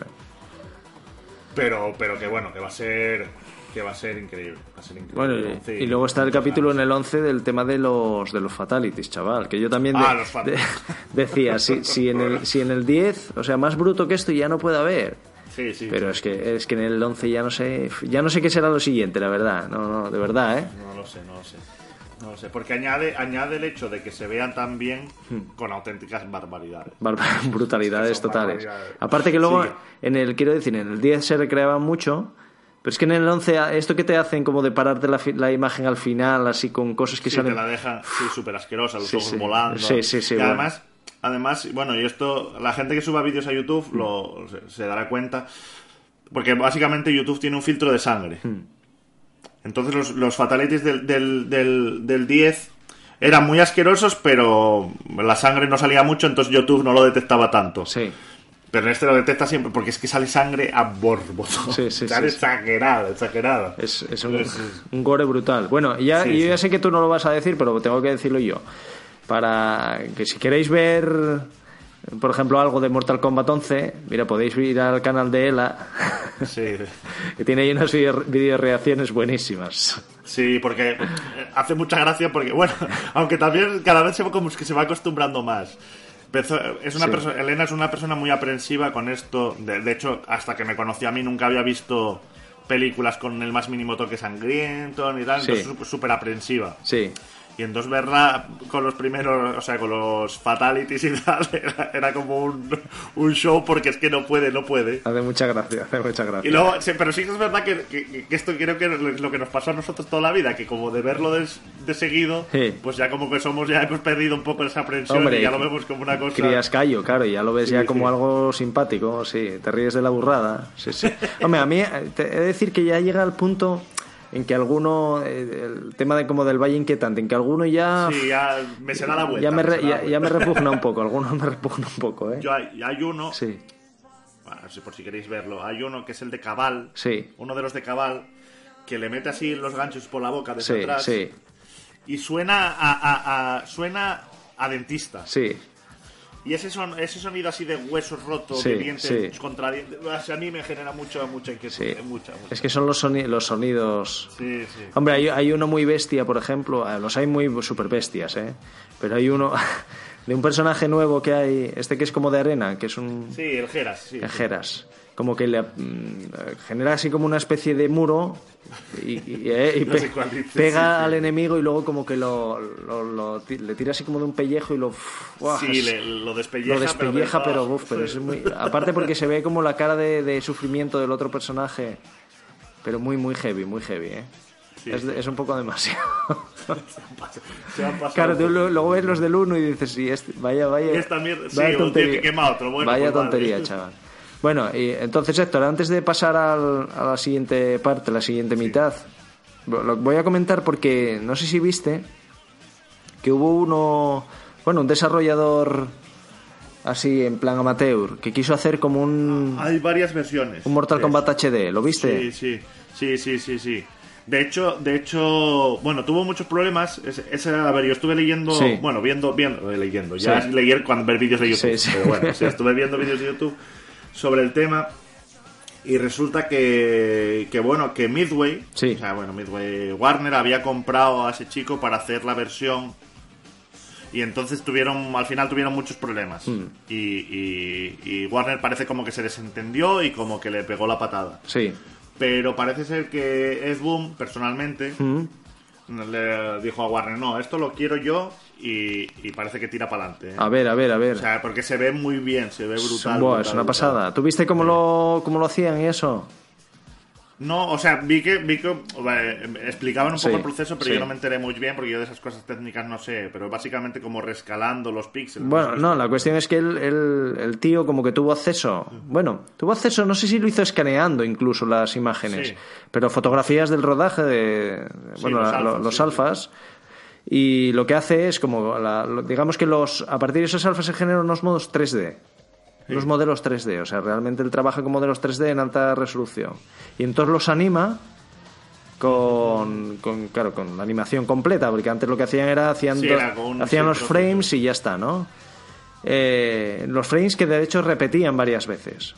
Porque con- digamos por ejemplo si el juego iba a 30 frames por segundo 25 o algo así pues claro porque no tenían tantas fotos como frames eh, para, Sí, sí, para claro, pues movimiento sí. repetían. Entonces él lo que hace es eh, los- no no los pone todos porque tampoco eso sí no modifica el juego no sé si me explico Sí, sí, claro, sí. Las, las- entonces él pone, la- claro, él pone los mismos frames, mm, pero sin repetir. O sea, por, mm, qué sé yo, por ejemplo, es que no te sé explicar. Sí, sí, no, yo lo entiendo. lo O sea, entiendo, donde sí, va sí. una patada y luego la recogida, lo otro era pues igual tres frames de patada y ya luego el siguiente tres frames de, de- de ya la posición inicial. Pues él coge y, y son el mismo número de frames, pero sí que mete los intermedios. Imágenes para que las veas, sí, sí. Claro, entonces tú ves una cosa súper definida y súper fluida y tal. Y sí, sí, una, una auténtica pasada. Ese juego yo lo quiero también, ¿eh? Y lo- Sí, lo- sí. ese No, tiene- pues tiene parece que salir, ser que al final. Sí, saldrá al final. Y luego hay, hay más versiones, ¿eh? También quieren hacer un. O sea, que este, este es el que más ha saltado tal, pero sí que hay más versiones de gente que está haciendo como remaster del 1 así de manera amateur.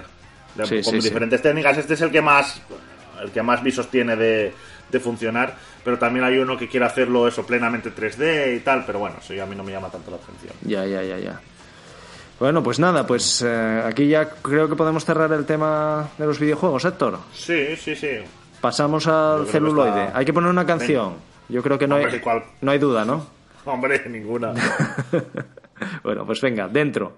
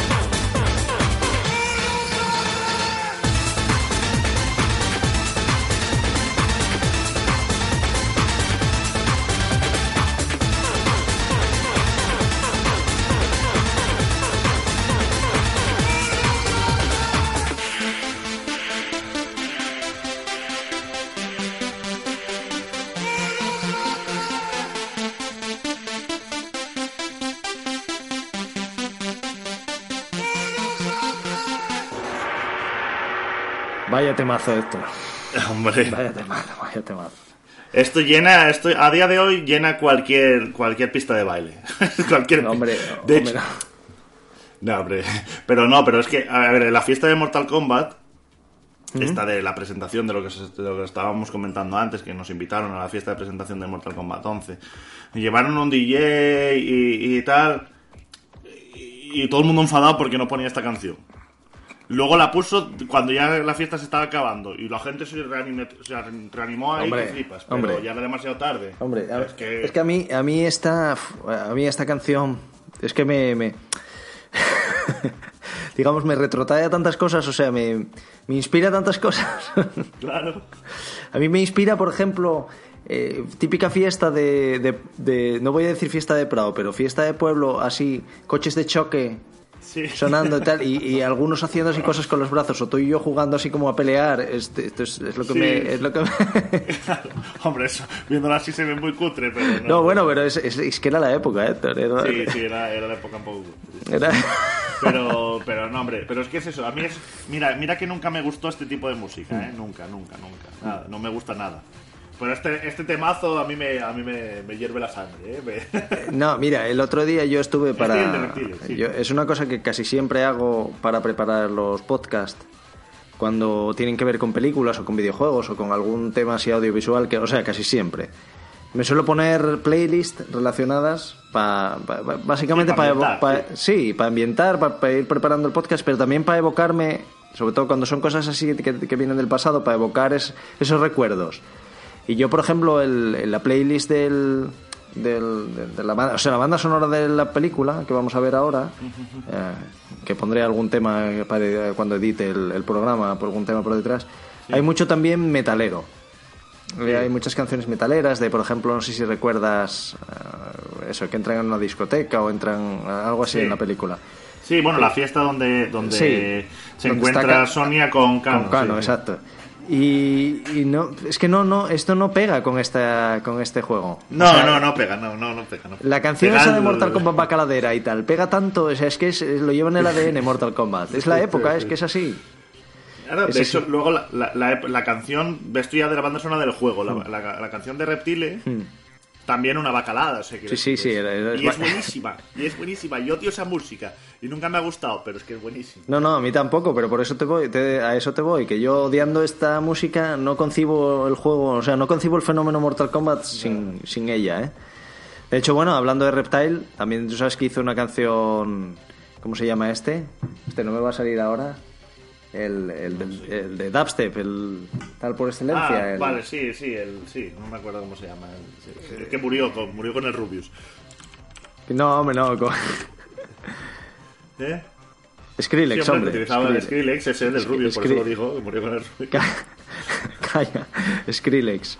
Skrillex tiene una canción de Reptile que va cogiendo además sonidos de Mortal Kombat, The Flawless Victory y estas cosas, sí. Sí, sí, sí. Está muy guay esa canción, por cierto, ¿eh? tienes que escucharla si no la conoces. No, pondré, pondré.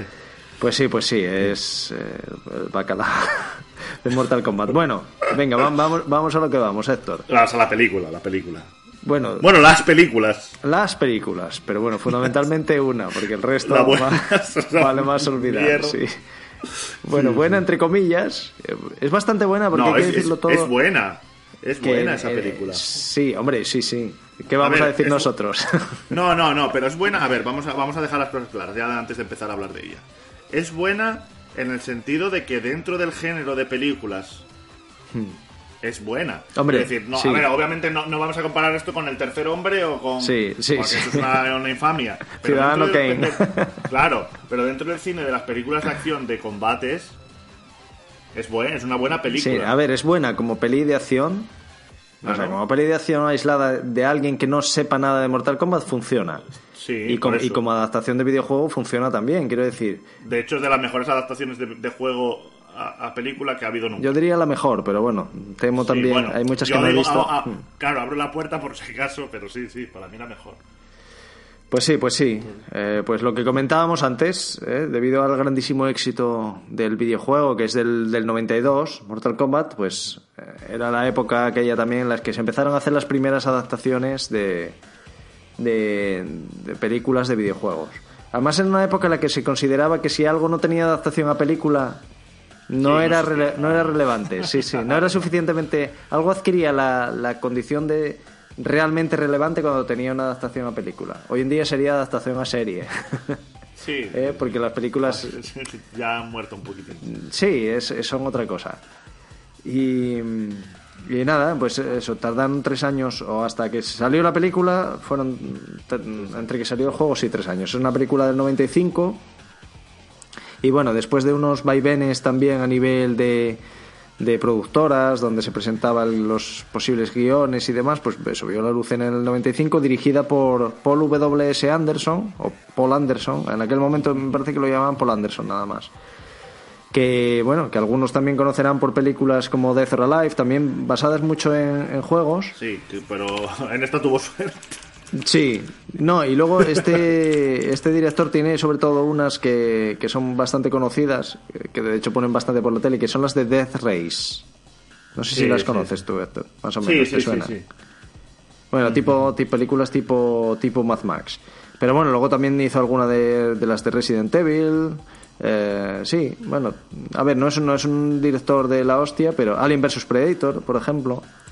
Bueno, de este Bueno, peli- de- películas sí, de estas de, acción, De vaya. acción. En Que aquel es momento, Un director sí. que vaya a ser, sí, sí. No, en aquel momento era un chavalín, él era un chaval. Y bueno, le dieron la oportunidad porque también consideraron que era alguien que podría hacer, después de los fiascos que fueron la de Super Mario y la de Street Fighter, Es que es, que es una. consideraron que alguien un poco de esa edad, que estaba un poco más en contacto con En la onda, en la sí, onda, pues podía hacer algo más, pues por lo menos que satisfacese a los fans, por lo menos ya del juego, ¿eh? cosa que las otras dos películas pues no habían no habían logrado. Y bueno, el tema es que no le fue ni tan mal porque la- lo que es la recaudación de la película superó con bastante a las otras dos juntas, ¿eh? Ya, es que es, que es lo que digo, que esta película está bien. Ah. Está, Sí, sí, no. De hecho, yo recuerdo, bueno, de acuer- recuerdo verlas, ¿no? Haber, haberlas visto las tres. Y sobre todo había la comparación más con la de Street Fighter, ¿no? Porque la de Mario Bros había sido anterior y tampoco. Sí, había sido un- muy- no muy- tenía nada que ver. sí, y muy, sí. muy olvidable, ¿no? Y la gente, incluso gente cinéfila y tal, decir, no, bueno, pues sí, esta es la buena, o sea, esta está bien. Las otras son un chufón que no hay por dónde, que no hay por dónde cogerlas, pero esta- estas, eso, lo que tú dices, ¿no? Eh, pues situándote en que es una película de acción, una película de, de entretenimiento, pues oye, están bien, ya está, está bien. Y nada, eso, hay que, que, con- que contar. mm, A ver, no voy a contar el argumento, aunque se basa. un- Es una especie de mezcla. Mezcla un poco lo que es el argumento del primer juego, del Mortal Kombat 1, con el del Mortal Kombat 2. Fundamentalmente de. Mortal Kombat 1. Es decir, el, el personaje principal es Liu Kang. eh, es el- se basa en el torneo de, de Mortal Kombat. El malo es Shang Tzu. El Goro está de ahí también como digamos como guardaespaldas Sí, de Shang Tzu y tal. sí. Lo que pasa es que luego incorpora cosas que no, no se veían en el primer juego, como era el, el Outworld, o sea, el mundo exterior. Eso es. O Hombre, que en principio yo no... Claro, porque esto es lo de siempre. Yo, cuando jugabas al juego Mortal Kombat 1, por lo menos nosotros, yo no me enteraba de nada. No sé si eso ya estaba planeado de antes o lo introdujeron después en el No lo 2, sé, fíjate, no, yo, la tu- verdad yo- que no lo yo sé. tuve la duda estos días, por ejemplo, si realmente lo de Shun Tzu, o sea, si había alguna referencia a Shao Kahn en el 1, en el juego o no. Hombre, la referencia hay porque está en el, en el escenario está. Sí, no, pues entonces yo creo que sí. ¿En el escenario está? Yo creo que sí, en el escenario de los monjes está sentado atrás. No, ¿no? ese es, O en el, ese es en 2. el 2, que están atados Igual, Kano y Sonja, sí. No, en el, en el 1 es Shun Tzu que está en un escenario ahí sentado, Puede- puede con ser. la barba y tal. Sí, es verdad. Bueno, pero de todos modos, como sí, había, estas cosas a veces había letra pequeña y tal, que te ponían un poco la historia, no lo sé, no lo sé. Sí, creo que no, ¿eh? Yo diría que no, que eso luego lo inventaron para el 2, pero bueno, en cualquier caso la película sí que lo, sí que lo considera desde el principio un poco la historia fusionada entre el 1 y el 2. Sale, por ejemplo, eso, Kitana, personajes como Kitana que no salen en el, en el juego, en el primero. Sí, sí. Y, y bueno, y sale Jax, por ejemplo, que Jax en el primer juego tampoco, no en es. el primer juego tampoco sale. ¿eh? Y aunque aquí en la película tampoco sale, como luego veremos en la segunda película, que es ya, digamos, con, la apariencia del juego. ¿eh? Eso es. Que es una, que es una caca, por cierto, la segunda. Bueno, pero lo- ahora lo, lo hablaremos porque también es disfrutable hasta cierto punto. ¿eh?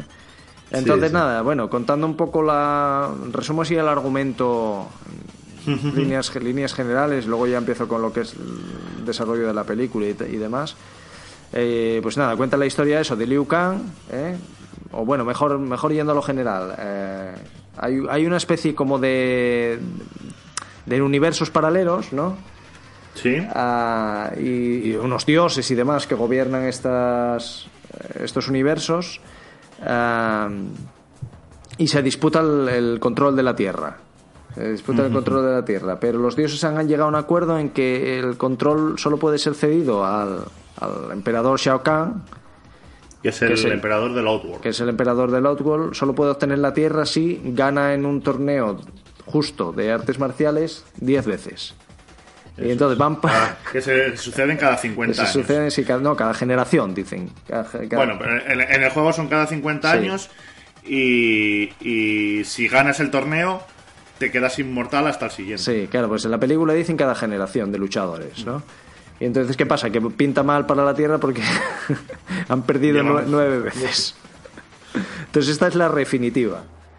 Entonces, eh, bueno, pues se va a disputar ese torneo de Mortal Kombat y hay, digamos, tres personajes, tres terrícolas, pues que, que son seleccionados para, aunque ellos no lo sepan, para, para participar. Bueno, uno es eh, Sonya Blade, que es una policía de estas eh, de fuerzas especiales y tal, que de, de hecho ella mm, participa casi de manera accidental, Sí, sin quererlo. porque sí. es persiguiendo a un eh, o sea, un terror, una especie de terrorista, un, bueno, un- sí, una especie Sí, un de malvado, terrorista, un malvado, un malvado, un Un sí. Se mete ahí en un barco y para ir al, al- a la isla de donde se celebra el torneo, casi sin querer, pero bueno, luego ya se verá que son también avatares del destino que estaban un poco Sí, predestinados, predestinados.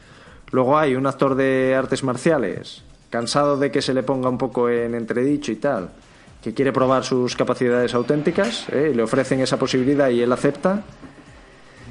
Y luego está, por, por en último lugar, aunque es realmente el protagonista, está un luchador, un antiguo monje Shaolin, ¿eh? que dejó el clan y que quiere vengar la muerte de su hermano a manos de, de Shang Tsung, que es el, el Sí. de Shun Tzu, que es el que es el digamos el organizador del torneo, que es un ¿cómo se llama? un hechicero de más de mil años.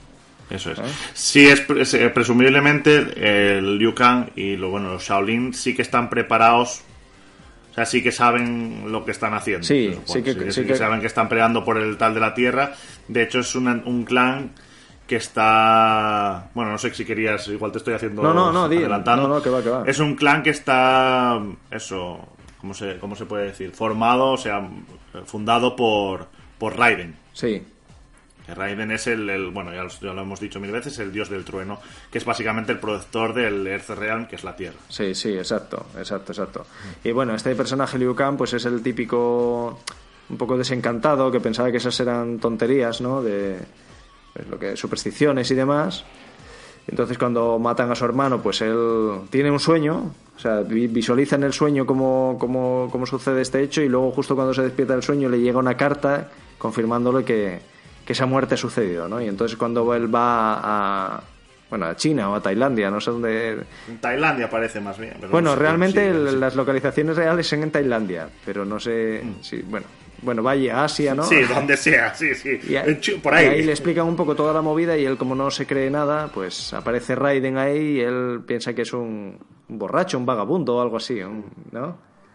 Y, Sí, sí. y bueno, pues Raiden también es, digamos que es el protector de estos terrícolas, porque es el principal, eso, el protector de la tierra, entonces como que tutoriza a estos terrícolas que van a participar en el, en el torneo y también vela porque el torneo sea justo, que no hagan muchas trampas, aunque, hagan aunque bueno, sí. sí. que las hacen al final, ¿no?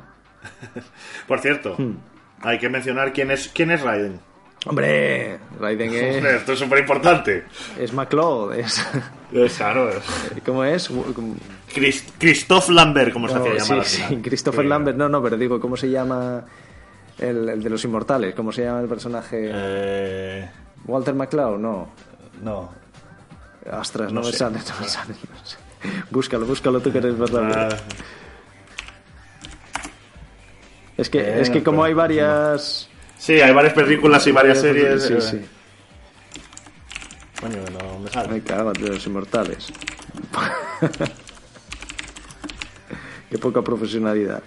Ya, ya, no, no. Conor McLeod. Conor McLeod, eso, McLeod. Conor McLeod. Bueno, pues es eso. Conor McLeod, Tarzán también hizo Christopher Lambert, que realmente es... Estaba, estaba a tope en esa época, ¿eh? Estaba bastante a tope, o sea, era alguien todavía, podemos decir. Sí, sí. que realmente, y ahora voy a contar un poco, ya habiendo destripado más o menos el argumento, que luego eh, recordaremos algunas de las escenas y demás, pero contando un poco lo que fue el desarrollo de producción y tal, la película iba a contar con bastantes personajes más, o sea, bastantes eh, actores de mayor nivel en, en- en el desarrollo. Y no pudo ser. Entonces, realmente como digamos cabezas de cartel, pues realmente solo, solo están Christopher Lambert, Sí, y, y luego el que hace de, de Shunzuke es Kari Hiroyuki Tagawa. sí, pero bueno, que es, que es básicamente conocido por ese papel. Mm, Bueno, no, a ver, también era un actor que estaba mucho, mucho, muchas películas en ese momento, ¿eh? Sí, pero nadie sabía su nombre. Hombre, nadie sabe su nombre porque, bueno, eso es lo primero lo que pasa con actores japoneses.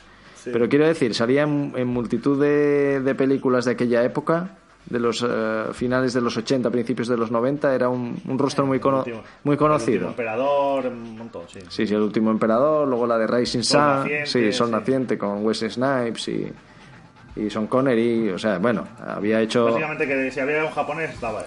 Exacto, pero luego la cuestión es que para los tres personajes principales, para Liu Kang, para... Bueno, pues se quería contar con personajes de primer nivel. Entonces Liu Kang lo iba a hacer en un primer momento Brandon Lee. Pero ¿qué pasó con Brandon Lee? Es lo mejor. Es que, que murió en extrañas circunstancias. bueno, lo que, lo que más o menos todo el mundo sabrá, ¿no? El- En el rodaje del cuervo le dispararon con armas que no eran de fogueo y, y se lo cargaron. Se lo bajaron, ¿Eh? sí, Cosa que no- a día de hoy sigue sin explicar muy bien qué pasó ahí. Y luego, eh, Sonja Blade iba a ser interpretado por, interpretada por Cameron Díaz y eso ya estaba súper cerradísimo. Lo que pasa que, bueno, Cameron Díaz, que todo el mundo sabe es muy deportista y tal, hace surf y no sé qué, pues mm, 15 días antes se va y se rompe la muñeca y se queda fuera de, fuera de la película. Que bueno, Cameron Díaz tampoco era tan, No, Taquilla no era tan, tan superestrella de aquella, ¿eh? No, no. Pero bueno, es como, como, como anécdota. Y luego lo que, la que sí iba a ser el, el grandísimo bombazo es que el, el Johnny Cage iba a ser interpretado por el, por el personaje que inspira a Johnny Cage, realmente, Claro. que era Jean-Claude Van Damme. Pero, ¿qué, qué le pasó a, Dos veces, ¿eh? Casi. Dos veces casi. ¿qué le pasó a Jean-Claude Van Damme? que se fue para Street Fighter. Claro, sí, se fue a la competencia. a la mierda de Street Fighter.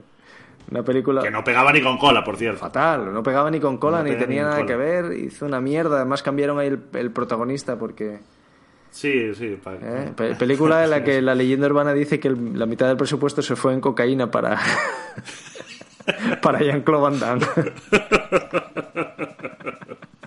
No, no me estropees los mitos así, hombre. es verdad, es verdad. tú. Hombre, la mitad me parece muy de- demasiado, pero vamos, muchísimos euros Sí, parte, se sí, fueron sí. por ahí, ¿eh? se fueron por el tabique. Entonces, bueno, la, la- digamos la productora tuvo que recurrir a, a caras menos conocidas, ¿eh?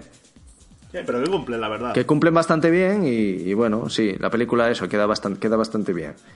Eso, eh, tenemos por ejemplo así a de, haciendo de, de Liu Kang está Robin Shu, que es, bueno, realmente es un artista de estos, un actor especialista de artes marciales, eh, que él realmente pues eh, tiene una historia curiosa, Héctor, yo no sé si la sabes. No, no tengo ni idea. Bueno, él- es, sus padres son chinos y tal, él nació en Hong Kong, pero bueno, los padres se mudaron a California, se mudaron a California, ¿no? Bueno, como, como tantos. Pero él llegado a cierto punto, o sea, cuando tenía, era ya mayor, vendió su coche y demás, él era un estudiante y, y vendió su coche y se fue a, a- a China a aprender artes marciales, pero así, pero desapareció. De calentada. De sí, calentada. O sea, los padres no sabían ni dónde estaba. Tuvo que escribir una tía suya a los padres así una carta di- diciendo, no, tranquilos que está aquí, que que está está, aquí". que está aprendiendo artes marciales y tal. Y nada, luego volvió y se empezó a meter en, en películas y demás. Y nada, realmente este hombre no trabajó mucho más, básicamente solo para esta película, para la, la siguiente de, de Mortal Kombat, que luego repasaremos un poco, y luego películas de, de este director. ¿eh? En alguna de Resident Evil sale, salen en, también en las de The Race, en alguna de ellas. Bueno, se ve que él, debe ser amigo del director y lo llama de vez en cuando. Sí, tal. bueno, o trabaja bien y ya está. Sí. Bueno, luego está también la, la, la chi- la- Sonia. chica esta, sí, Sonja, no, a ver si es Bridget Wilson, ¿eh? que también era una cara bastante conocida en aquella época, eh, así actriz, modelo, cantante de, de Estados Unidos, porque había participado en El último gran héroe, era la hija de, del personaje Es de... es verdad. No, no caía. No, sí, sí, sí. salía en El último gran héroe y tal, y luego salió en... Salía también en Salvados por la Campana en algún capítulo. También en, en Sé lo que hicisteis el último verano. Bueno, la típica rubia así de películas de estas de, de adolescentes. ¿eh? Y me llamó bastante la atención porque viendo así lo que, lo que trabajó, salí- eh, sale también en CSI Miami y en, y en Inception, chaval, en Origen. Ah, pues mm, no lo hacía. No sé haciendo de qué, pero sale en, Ince- en Inception. Está en, en créditos. Bueno, bastante curioso. Y luego el, digamos, el que hace de... A ver si lo encuentro. No lo encuentro. eh, sí. eh, es este hombre. eh, no. Hostia, que no, que, que me pierdo. Espera, a ver que lo busco yo. Ah, me cago en 10. Se me per- perdí el nombre del, del que hace de... Es. Mira, coño, no me sale. Eh, Linden, Linden Ashby. Bueno, eso, que hace de... De, de, de Johnny Cage. Sí, Johnny Cage. de Johnny Cage. Que hace solo en esta película y luego en la, en la segunda ya, Ya lo ya fue, va fuera. ya, no, ya no lo quiso hacer. Pero bueno, eso, la película está bastante guay, Héctor. Yo a- ahora tenemos que ir a, a cómo... a- en, plan, en plan anécdota... bueno, hay que decir que esta la vimos, la, la- la estrenaron en el... Bueno, estrenaron entre comillas, pero la, la pusieron en el cine de Pravia. Cine Vitalaza al que tenemos... De, Bueno, estrenos, los estrenos, bueno, ya lo hemos dicho Sí. mil veces, que los estrenos en, esa, en ese cine eran tres meses después. Sí, Pero- bueno, pero bueno, exacto. tre- tres meses, pero no dos años, como sí que llegaron, a- sí que llegó a haber películas que, Sí, que estrenaron do- dos años después. No, pero en esta época ya, que era casi los coletazos, no vamos a decir coletazos finales, pero bueno, ya era la época avanzada del cine. Aquí ya sí que eh, traían estas películas para nosotros. Sí, sí, básicamente para nosotros. y las ponían bastante, bastante rápido, no había tanto que esperar. Y esta, bueno, yo recuerdo que la fuimos a ver al cine, eh, toda la, la panda esta que íbamos a ver, y sobre todo llamó mucho la atención, bueno, aparte de que salimos ahí totalmente motivadísimos, pero yo, por ejemplo, recuerdo una frase de, de Pepe Insunza que dijo, ostras, el cine está a punto de cambiar y tal, por las imágenes por ordenador y tal. Yo de aquella dije, bueno, hombre, eh, será, Nah, nah, vaya sí, fantasmada, o sea, será- y ostras, mira, El vaticinio. Eh, va- el va- vaticinio total, chaval. No, es que es verdad que era la- una película, yo creo que la de las que más usaron en aquella época los, los gráficos Sí, por el ordenador, el CGI, sí, sí. Y bastante bien para la época, ¿eh? Sí, bastante bien integrar, por ejemplo, lo de, lo de Sub-Zero cuando se pone a hacer la bola de hielo y tal. Sí. Sí, ahora, la verdad que no, no es de esto que te chirriaba. No, no, Como no. había muchas cosas. eh. Bastante, bastante resultones, la verdad. La- también, a ver, eh, integraba, mezclaba muchas, mezclaba mucho maqueta, mezclaba mucho, mm, mucho escenario real y tal. Y, bueno, al final en, en conjunto, pues, pues está bastante bien. Y eso, en el cine yo recuerdo que nos había molado, sobre todo después del fiasco de, de Street No, Fighter. nos, había, nos había molado mucho. Salimos emocionados. No, pero realmente el enamoramiento con la película Hombre, luego ya. Sí, sí, fue en el alquiler.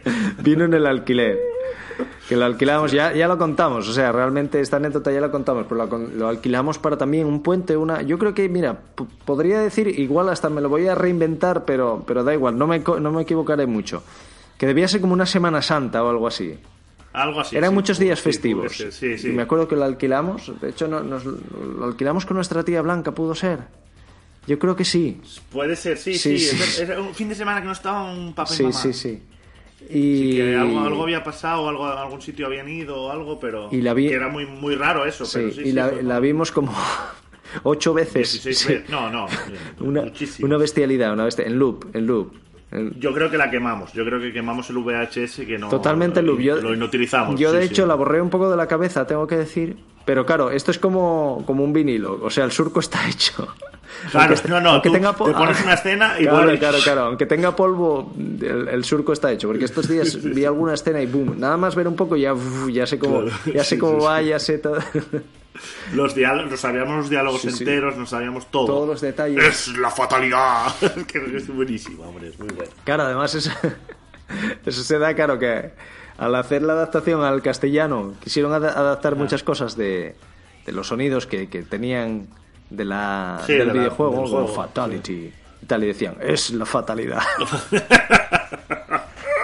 Qué grande, qué grande. Buah, qué buena película. Muy buena, muy buena. Muy, es la hostia, es bestial. Que por ejemplo está muy bien. Una de las cosas que están súper, súper, súper bien, hablando de lo de los efectos, es Goro, ¿eh? Goro está súper guay hecho. Goro está súper, súper creíble, la verdad. A ver, quiero decir, para el contexto de la época. Pero aún así, yo creo que es muy resultón, ¿eh? Hombre, no, Muy no, resultón, hombre, está bestial, hombre, está bestial. Está- tú lo ves ahora, por ejemplo, si ves vídeos de, Voy a, voy a ver una foto. de cómo se hizo, es, es bestial. O sea, la cara está súper animada. O sea, tenía un montón Sí, de sí, motores, no, no, y en pantalla da. Da muy bien, da muy bien. Tienes que ver estos vídeos de cómo se hizo, porque está muy, muy guay, ¿eh? Muy guay. Y la escena es. Hombre, la es- escena de- esa yo creo que fue de las que repetimos, ¿eh? Sí, hombre, es que es muy buena cuando le va a dar el puñetazo ahí a... y le hace la juja ahí, no, muy buena, hombre. Y no, no, es. Además con Johnny Cage, que es mi personaje favorito ahí a tope. Claro, claro, claro. Ostras, qué, qué bien hubiese estado que lo hiciese. Aunque bueno, no, no se sabe, ¿eh? Igual se lo Igual lo hubiese hecho peor, Igual hubiesen, igual hubiese- igual, igual- igual hubiesen cagado la película también. Claro, igual hubiesen hecho el guion para que él se luciese. Sí, hubiesen hubiesen cambiado cagado, un poco el sí. equilibrio de los protagonismos y tal. Sí, sí, sí. Sí, sí. No, no, las cosas igual hay que dejarlas como están. Y luego está súper bien escogido para mí también el, el malo, Shunzu, porque, porque la. La, la vía fácil hubiese sido coger un, un chino random y haberle Sí, puesto una... Sí, y o haberle, y haberle puesto una barba y tal, y que fuese como en el videojuego, y no, cogieron a este que es actor de verdad, Sí, sí, se nota, se nota. Se nota. básicamente, y, y es un malo, un malo a la altura, ¿eh? Sí, sí, sí, sí. Un malo a la altura. Además está muy guay también porque la, la película también combina muy bien lo que es fidelidad en los personajes. Quiero decir, por ejemplo, Sub-Zero no es un ninja vestido azul ni Scorpion, o sea, tienen las habilidades características de, de los juegos, pero tampoco se abusa mucho de... O sea, no, no es una película que estén lanzando rayos. Es una película, rato, es una sí, película sí. de artes marciales con especialistas. Eso es. Los combates están muy bien hechos. Está, está muy bien. Es que es muy. Dentro del cine de, de artes marciales y de acción, yo lo vuelvo a repetir. me- Sí, porque tampoco, Quiero decir, siendo americana, mm, había muchas películas de esto. Por ejemplo, a ver, volvemos otra vez a Street Fighter, pero Street Fighter es, es que es. Es, Es una es de- infamia, es de- una infamia, porque si tú, si tú quitas a Jean-Claude Van Damme, se lo sacas de la ecuación, que es el único que hace algo, el resto eran actores que no tenían ni idea y, y hacen el ridículo. Hacen Sí, el ridículo. Hay una escena de, de Ryu haciendo como el Shoryuken que es... Que es Sí, es, es un, pero es que, es un tío que se ve que no ha hecho artes marciales en su vida. No, no tiene nada. Es que en esa película no tiene Que es nada. ridículo total. O mira, por ejemplo, para sacar otra película, Doble Dragón. La película de Doble Dragón estaba Mark Dacascos haciendo de uno de los hermanos y luego otro actor que no tenía ni idea de artes marciales. Entonces, ¿cuál, cuál era la, cuál era la fatal. solu- cuál era la solución? Pues claro, el, de el que no sabía ni artes marciales pega dos puñetazos en toda la película y luego el resto otro de lo las hace todo, sí. Claro, y el, y el otro lo hace todo. Pues no, en esta película sí que todos, independientemente de lo que supieran o no supieran, más o menos se desenvuelven o los entrenaron y se desenvuelven. y, y está guay. Aparte son actores, tampoco son gente de esta que no, no sepa poner una cara. Sí, no- sí, sí. o de cara de, de cara de cartón. Y no, no, está, está muy guay. Está muy guay. Por ejemplo, hay que resaltar, Héctor, el, el combate de, de, Sub, de Sub-Zero, por ejemplo, con Liu Kang. Sí, con está. Cuando coge la. Además que te lo pre- está muy bien porque te los presentan a los personajes primero, los ninjas, estos así misteriosos. ¿Eh? No sé si Sí, recuerdas que in- hay. in- sí, como que hay- no hay se pueden primer- vencer. y- Sí, o sí. sea, hay, hay primero como una especie de calentamiento. Hacen como una especie de combate. Están así como. hay- hacen como una cena y hacen como una especie de combate. Sí, como una, una, una Sí, demostración. una sí, demostración. sí. Y va uno así tal a hacer una patada voladora y su cero le lanza el. Le congela, lo congela sí. y el otro se muere. ¿Eh? Y luego también hay la. O luego el combate con Liu Kang. ¿eh? Que Liu Kang coge el, el cubo de El agua. cubo. El El, elemento el- que da la elemento vida. que da la vida. Que yo, me- ostras, me acuerdo de montarme las películas totalmente. ¿eh? En el cine cuando Sí, dijo sí. esto y yo dije, ostras, eso es el elemento claro, como era muy- un poco recurso de, de aquella época, ¿no? Eso es, eso es la amistad, eso es que se Claro, tiene que hacer sí, amigo de él y tal, ¿eh?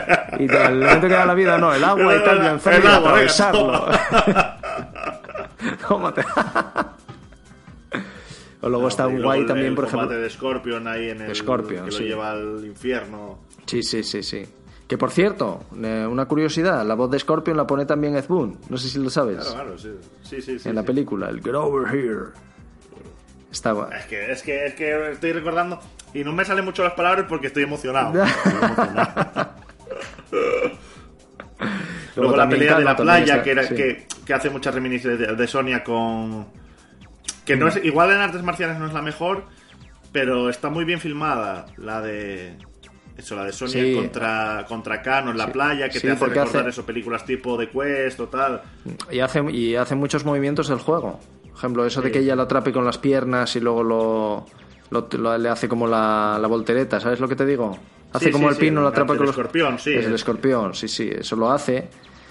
Pero es una película que, que, bueno, aunque obtuvo la recomendación de menores de 13 en la clasificación por edades, digamos que es verdad... No es una película súper violenta, pero tampoco escatima en determinadas cosas. A mí hay cosas que me llaman la atención viéndolas ahora, por ejemplo. Como es eso, la, la- que se cargan ahí personajes, ala, venga, alegremente. Sí, los matan, sí. y los los matas, por, por ejemplo, la Sonia se, se carga a Cano. Ahí le, le- parte el cuello, claro, ala, venga, toma, toma por saco. Se acabó el personaje a la carrera. O luego, bueno, a ver, porque que lo hagan los malos mm, es, Ya, es lo sí. normal, pero bueno, así que en las películas así de aquella época, sobre todo con el tema de la violencia, no sé, los, los buenos se fuesen cargando ahí a la gente, porque todavía, por ejemplo, lo de Johnny, Johnny Cage con Goro, Goro, bueno, Goro es un Sí, lo tira por un puente. Sí. Sí. Sí, que además se cae, no se sabe si muere, si no. Pero, pero no, no, está ahí lo mata, va, le parte el cuello y adiós. Luego también no sé si recuerdas la pelea esa en la playa que sale Sun Tzu, coge a uno que le hace el primer fatality. Ah, sí, sí, sí. Porque también justifican como que él, él va absorbiendo las, las almas, Las de, la- almas de de los los- que mata, sí, sí. Absorbe las almas de los que mata. Que luego hay una escena también cuando se enfrenta con Liu Kang al final, que va perdiendo y invoca a guerreros de antaño. ¿Te acuerdas tú? No te acordabas de esta Sí. escena, ¿eh? No, no me acuerdo. Ahora que lo dices, Sí, sí, sí. pero no. Sí, sí, sí.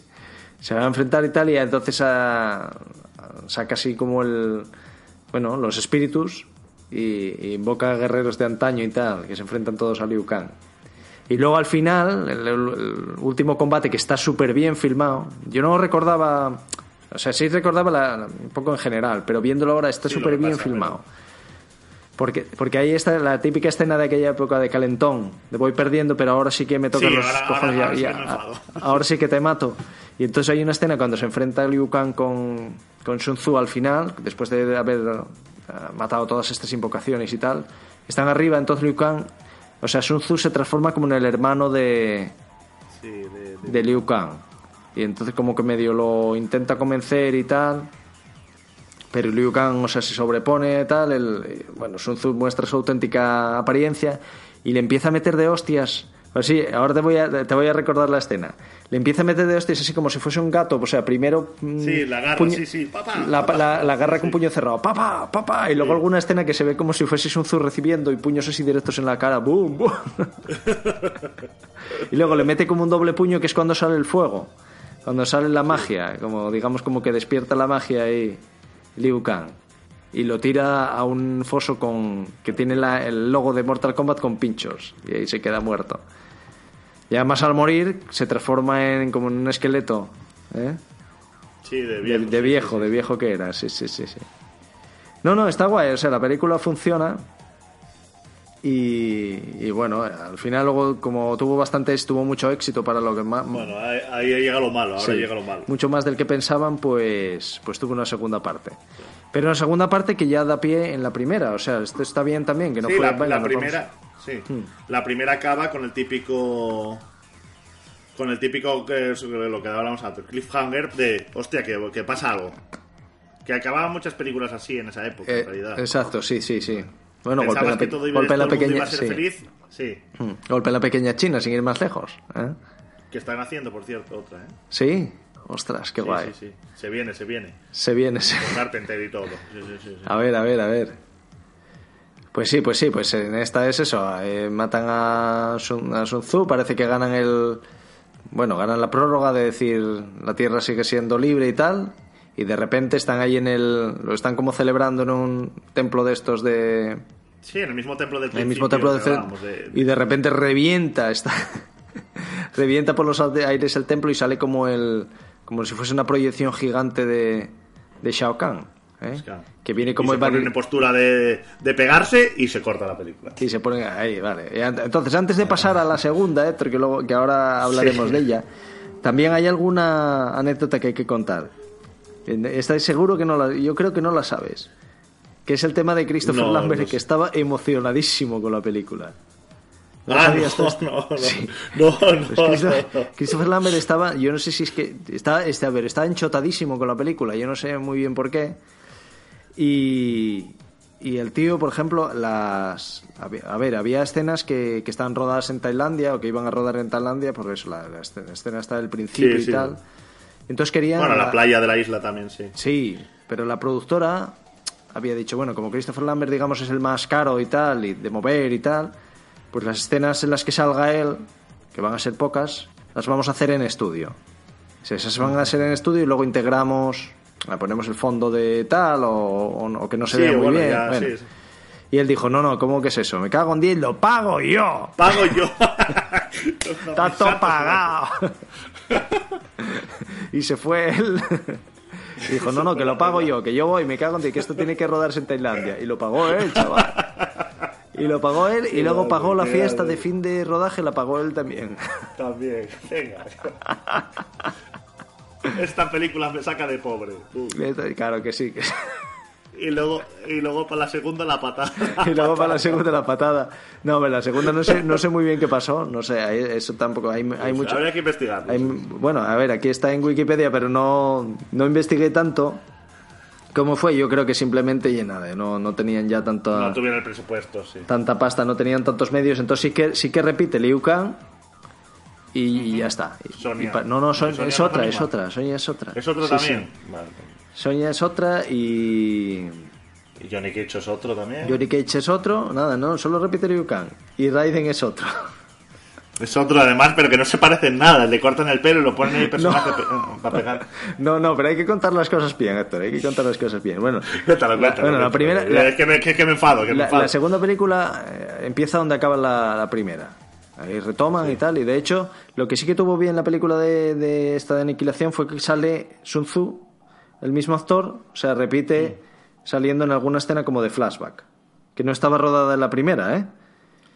No, no, lo hicieron. Bueno, no. Entonces eso, eh, Ahí gastaron todo el presupuesto en eso. eso, eso está bien. Pero, pero bueno, empieza tal. Entonces, bueno, básicamente ellos tienen que ir a enfrentarse a Shao Kahn para defender la invasión a la Tierra. Y esta vez ya se une Jax y tal. Pero entonces, como, como esta, ahora sí que es el combate ya en serio. Ya, en serio. Y Raiden no, es- no le está permitido pelear porque él es un dios. Entonces hay un momento que, que se mete en una cueva. por favor. renuncia a su condición de Dios y sale con el pelo corto. Ay, querías el mismo ni, ni nada. Es que mierda, qué mierda, por favor. Qué mierda. Claro. Además hace unos saltos volteretas y Sí, más no, raros, no, ¿no? al principio es como en plan, ¿no? Le ponen así que no- casi no se ve quién es el actor Sí. y con el pelo largo y tal para que parezca que es Christopher Lambert realmente, pero luego entonces para decir, no, no, que se vea ya que es otro Es actor, que- es que- ya se claro. justifica, no, no, es que he dejado de ser un dios y me corta el pelo ya. Claro. Y además con un traje de mierda. Sí, sí. que es que es un traje de mierda. un traje de mierda que el actor es el actor de, de Warriors. Sí, sí, el, sí. Y bueno, nada, la película Es eso, una pel- película de artes marciales también, desfile de personajes que salen en, en los juegos. Pero, pero, sí, pero esta vez ya sin ningún gusto. Y no, sin no, nada, sin ningún tipo vez. de. Esto ya es película de videoclub total. ¿eh? Película de videoclub, bueno, a ver, de 30 millones de dólares, ¿eh? tampoco cuidado. Bueno, ya, ya, pero que, pero que nada, que no. Cuando la. Con- Sí, a ver, tuvo más. Mira, pues, tuvo 30 millones de dólares y la primera tiene 18 millones de dólares, ¿eh? Yo no sé. Ya, pero bueno, el presupuesto sería lo que quieras, pero luego la película es un chusto. Sí, sí. Para luego ya se... Es que quisieron hacerlo demasiado grande y es Sí. que, por ejemplo, estoy viendo una escena aquí Sí. que sale el, el Motaro y tal. Y es que es un, un croma verde súper mal hecho. Claro, claro. Metieron mucho. Se ve muchísimo el croma y. Y luego eso, demasiados personajes también. Entonces no. Sí, sí. O sea, tú ves, por ejemplo, las dos películas. La primera te parece mucho más película de verdad. Sí, sí, es una película de cine y, es lo que dice, más barata. Eso pero- es, no, es la mitad casi de barata, ¿eh? Que la recaudación, por ejemplo, estoy viendo, mira, de cifras, ¿eh? La primera costó 18 millones de dólares y recaudó 122.000. O sea, casi multiplica por 10 Mira, pues, el- el- sí. la recaudación. Y sin embargo, la segunda eh, tuvo 30 millones de dólares de presupuesto y solo recaudó 51 millones de, de dólares. Que dicen que si una película, por ejemplo, no recauda el doble, Sí, que casi que ya sí, es sí. que ya es fracaso como, como fue esta a ver esta película sí que a ver la vimos bastantes veces también porque quieras que no Bueno, claro, pues... es película también de estas de artes marciales de tal y, bueno personajes así imaginativos y tal y bueno tenía su tenía su aquel no Sí, pero no, no, no llegan... No llegan pero no se ve menos película es así se ve mucho menos película pero hasta la imagen hasta la fotografía todo Todo, todo, todo, todo está mal, todo está mal. Es que estoy viendo imágenes y, y todo hecho como así a oscuras, pero mal. Sí. O sea, que la típica noche americana para que no se vean, para que no se diferencie bien las cosas. No, no está bien rodada. Además, es sí. que de hecho, hacer el experimento, entrar en Google y poner Mortal Kombat Film y ves las imágenes de Goro, ves ve- y se ve como una película bien hecha. Y ahora poner Mortal Kombat 2 Film y se ve como el culo. Hmm. Sí, sí, sí. No, y luego aparte hay una cosa también que... A ver, pero esto también es víctima de... Víctima un poco también del, del argumento del, del juego y demás. Bueno, claro, se complica Que- mucho. que, el eh, de- claro, en la primera está muy acotado una serie de personajes que permiten más o menos llevar una historia de los cánones del cine, digamos, que entra dentro. Y esta ya tienen que meter ya un montón de personajes de los juegos que son súper imaginativos, entonces ya se va a la pinza, pero mogollón. Claro, y luego, bueno, el hecho de que sean el que tengan que ir al Outworld, que es- y se complica el asunto. Bueno, en la primera y- también van al Outworld. ¿eh? Bueno, sí, pero vale, pero lo meten como en una. Lo meten en el castillo, no tienen que enseñar nada del. Sí. Lo que sí que es verdad que, que lo que me llama la atención es que ambas películas lo que sí que gastaron dinero fue en, en- en ir a localizaciones reales guays. O sea, por ejemplo, la primera eso van a los templos estos de Tailandia y tal, y en esta no sé si pagan a en Petra o en, estos ser, acantilados, ser, sí. sí, sí. Sí. Y bueno, oye, eso por lo menos hay que, hay que reconocérselo a ambas, ¿eh? Y yo recuerdo, ahora yendo a temas de anécdota, Héctor, por ejemplo, ah, esto algún día tendremos que hacer un podcast dedicado a esto. Yo lo- lo- la verdad que lo estoy postergando porque tiene un tema logístico que necesitamos hacerlo. No quiero hacerlo solos. Ya, que- en cual, sí, de cualquier, de cualquier manera. manera, pero nosotros tenemos un pasado como cineastas avezados. Ah, bueno, claro, sí, sí. Entonces, Tú sobre todo. Sí, sí, sí, bueno, hubo una época que hacíamos peliculillas y demás, ¿no? Las típicas películas de colegas. Y hubo una película que claramente está inspirada en, en, en Mo- en Mortal Kombat, que era Space Combat. Sí, sí, era totalmente. Con K también, incluso. Total, totalmente. Que de hecho eh, tenía hasta efectos especiales. Fue la primera película así Sí, de sí, colegas sí. con efectos especiales hechos con el Corel Draw. en formato GIF. ¿eh? claro, que corrompían todo el formato. Sí, Bueno, sí, oye, era bueno. Que no sé qué pasó, al final también no sé si se habían borrado. Bueno, fueron películas... Esa no, esa se había, esa se había borrado. Sí. Alguien tenía el máster en la cinta y grabó el fútbol. Sí, sí. Eh, cosa que ya pasó varias veces en diferentes películas, pero bueno. Y esta sí, sí. Fueron películas, eran películas que se disfrutaban muchísimo haciéndolas porque eran eso, de artes marciales y tal. Y el argumento no venía a ser tan diferente de. No, no, era básicamente los extraterrestres que. Era como una mezcla de Mortal Kombat y Space Jam. sí, sí. sí. Para que, para que os deis a la idea. Sí, sí, sí, no, no, pero bueno, Sí, a sí. ver, eh, a, a- a expensas de que podamos hacer, o, o- o sin, sin quitar que un día podamos hacer una un programa especial Un sobre estas especial, películas, sí, sobre sí, todo sí. centrado en Estigia, que fue realmente la Es la, la que salió la, bien. la que salió bien, sí. El resto o no salieron o salieron mal. Pero voy a describirte un poco cómo era el argumento de la película, que me acuerdo perfectamente, porque al final, oye, eran proyectos en los cuales Sí. teníamos Personal, depositado sí. mucha ilusión. Esta es una película que era iba a ser era Joel el, el- el fundamental, el, El el direct- director, sí, productor y director. director. y, y guionista, ¿no? Aunque bueno, luego todo el mundo ponía su grano de arena. Entonces era unos extraterrestres que invadían la Tierra. O sea, tenían que invadir la Tierra, pero ya lo habían intentado otras veces, ¿no? Entonces venían, se encarnaban en personajes, o sea, se encarnaban en, en terrícolas o sea, eh, para, para, para llevar a cabo la invasión. Y la última vez que habían venido, eh, se habían encarnado en los Reyes Magos. y realmente los había derrotado Jesucristo. Hombre, eso suena ya a ya. eh, a los- Entonces ahora volvían, ¿eh? Y entonces lo que hacían era, a diversos luchadores que había, hacían una réplica maligna de ellos. Sí, claro. Entonces, ¿esto cómo se, cómo, pues, cómo se llevaba a la, a la palestra? Pues básicamente que todos nosotros que hacíamos un personaje, hacíamos dos personajes. Dos El personajes. personaje bueno y el personaje malo.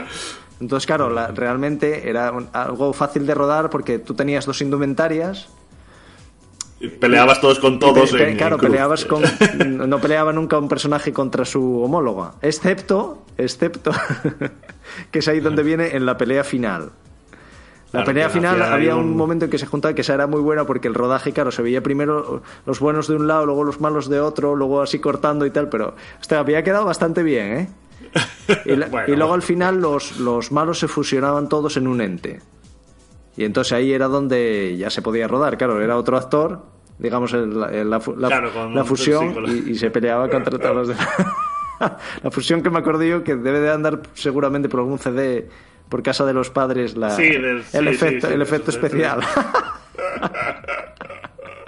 Con, con un, un efecto, efecto brillo y, y, y rayos. Sí, sí, efecto sí, sí, sí, sí.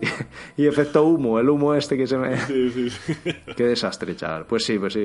Pues recuerdo que estaba muy, muy inspirado en Mortal Kombat y luego queríamos hacer una segunda parte que también es un poco inspirada en Mortal Kombat 2, en Mortal Kombat Aniquilación. Ay, qué desastre. Qué cosas, qué cosas. Bueno, qué desastre no, hombre, coño. Oye, mejor eso que andar por ahí robando Sí, o metidos en la drogaína. ¿eh? Claro, eso, claro. hombre. Pues nada, muy, muy Nada, buenos tiempos, la verdad, muy buenos tiempos. Sí, nada, Mortal Kombat un auténtico fenómeno. Ahora Sí. hace... luego, sí. luego hay que decir que hubo muchas más películas de Mortal Bueno, Kombat. Películas de estas que 50.000. encuentras en el Carrefour a 3 euros a veces también en un cesto. Pero, sí, pero que, que yo ya no, no tuve ni el cuajo de verlas. Pues igual, pues igual eran unos buenos streams, Héctor. O unos buenos, ¿eh? Unos análisis ahí de las películas. Ay, lo que sí que sé que, bueno, van varios años ya que se viene comentando el, el hacer un reinicio, o una película. Querían hacer una película Pues estaría bien. como una especie de reboot de, Siempre que no la estropeen con CGI. de la licencia. Hombre, Eso- es muy difícil. Eso es lo que en otros géneros todavía, oye, si es un género de, de superhéroes, hombre, pues obviamente tienes que meter CGI. Pero lo que, eh, por eso, yo creo que fue el gran fracaso del cine de, y esto podríamos hacer un día un, un especial de películas de acción. Hmm. Sí. Y yo creo que el, que el fracaso del cine de acción, Bueno, un segundo especial, ojo, que ya hicimos uno. bueno, eso sí. ya, eso hizo uno, sí. Pero yo creo que el fracaso del cine de acción fue el intento de meter CGI en un género que, que no, no, Ya. no, no le, no le pega, no le, no le El funciona. CGI y las, cuer- y las cuerdas también. Las, y las cuerditas. Bueno, eso, CGI, cuerditas, efecto especial. Yo lo que quiero ver es un puñetazo de verdad. Sí, sí, sí. O, o de verdad no, pero que se sienta como Una real. coreografía- como que sienta una- que una persona puede hacer un- ese Sí, puñetazo. exacto. Eso es. Una coreografía, pero bien, bien hecha y guay, sí, sí. Y eso fue el ocaso, yo creo, del, del cine de, de artes marciales. No, hombre, así por lo pronto, lo que sí que te diré es que el Rebirth este, el, el- bueno, el reboot este, lo querían hacer con una calificación de... O sea, ya para... R ya. tope. Sí, sonaba como... Que no sé si al final se bajó del proyecto, pero el director de Show. Ah, bueno, entonces ya no. O sea, querían hacer que los Fatalities fueran... Sí, sí, fueron reales. Sí, sí, o sea, bastante para estómagos no- poco sensibles y demás. A ver, tiene sentido también, no, no vas a destinar una película de una franquicia que nació en los 90, mm, la tienes que destinar para Ya, gente ya sí, de sí. un poco que sabe que Sí, se... más claro, sí, sí, no, sí. no, no, no, va- no vas a destinarla a chavales de 15 años que van al cine, no, no lo sé. Pero, No, no sé, hacen cosas más raras en el cine que yo así que nada, Pero bueno, pues ha quedado guay el podcast, yo creo. yo creo que sí, hombre, lo merecía, ¿eh? Mortal Kombat a tope. Sí, es que Mortal Kombat es eso. Yo estoy muy hyped con este último juego y, y yo creo que, que ahora sí, ahora sí Mortal Kombat. También aprovechando la bajada un poquito de Street Fighter, Mortal Kombat ahora va a ser un fenómeno. Va a volver a ser un fenómeno. Sí, hombre, es un buen juego, es un buen juego. Yo, a ver, el- dentro de que los juegos de lucha tampoco son lo mío, pero bueno, yo por ejemplo el 10 ya te digo, ¿eh? lo jugué y bastante y, y no, no, me, me, me gustó, me gustó. Lo pasé bien. Pues nada, eso, anda, aquí- hasta aquí el capítulo, el episodio de este mes, ¿eh? el episodio de. Mortal Kombat. Bueno, eso, sobre todo nos interesa si, si, si queréis dejarnos alguna anécdota, a ver si tenéis alguna anécdota con respecto al Mortal Kombat total. Ese tipo de anécdotas a nosotros son las que nada más nos... Son los que nos llenan de vida.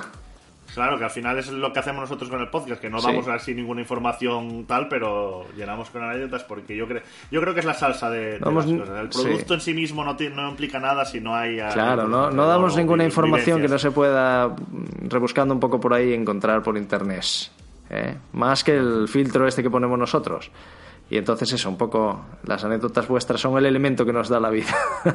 Claro, sí, sí, que para mí, yo, yo hice una versión de eso y para mí el elemento que da la vida es la mayonesa. da la vida a cualquier plato. ¿eh? claro, sí, claro. Todo lo dulce mejora con, con chocolate y todo lo salado con mayonesa. Eso sí. Pues sí, pues sí. una, una ley de... No, no, es así, es así, eso es una ley universal. La, sí, lo que tú dices, que a ver si nos. Bueno, siempre pedimos, siempre las anécdotas serán bien recibidas, así como también, si queréis hacer algo por este, este podcast, pues lo que os pedimos en el último episodio, bueno, pues que corráis un poco la voz y también si, Bueno, eso es si podéis dar, nada, un gesto muy sencillo, dar me gusta en iVoox o, o una pequeña reseña en iTunes que se dura menos de 5 minutos, pues eso nos ayuda a ganar mucha visibilidad y a ser, a ser cada vez más gente. ¿eh? Y ser un ricos y millonarios y Bueno, famosos. hombre, no, pero por lo menos que nos dé pa un Yeti en, eh, en lugar de un Snowball, pues ya, ya sé, algo se notará, hombre. ¿Eh? Pues sí, pues sí. Y nada, volveremos dentro de poco con más calidad y más entretenimiento. ¿eh? Eso. Espero que os haya gustado mucho. Esperamos, esperamos. que os haya gustado mucho. Eh, Un abrazo. es la fatalidad.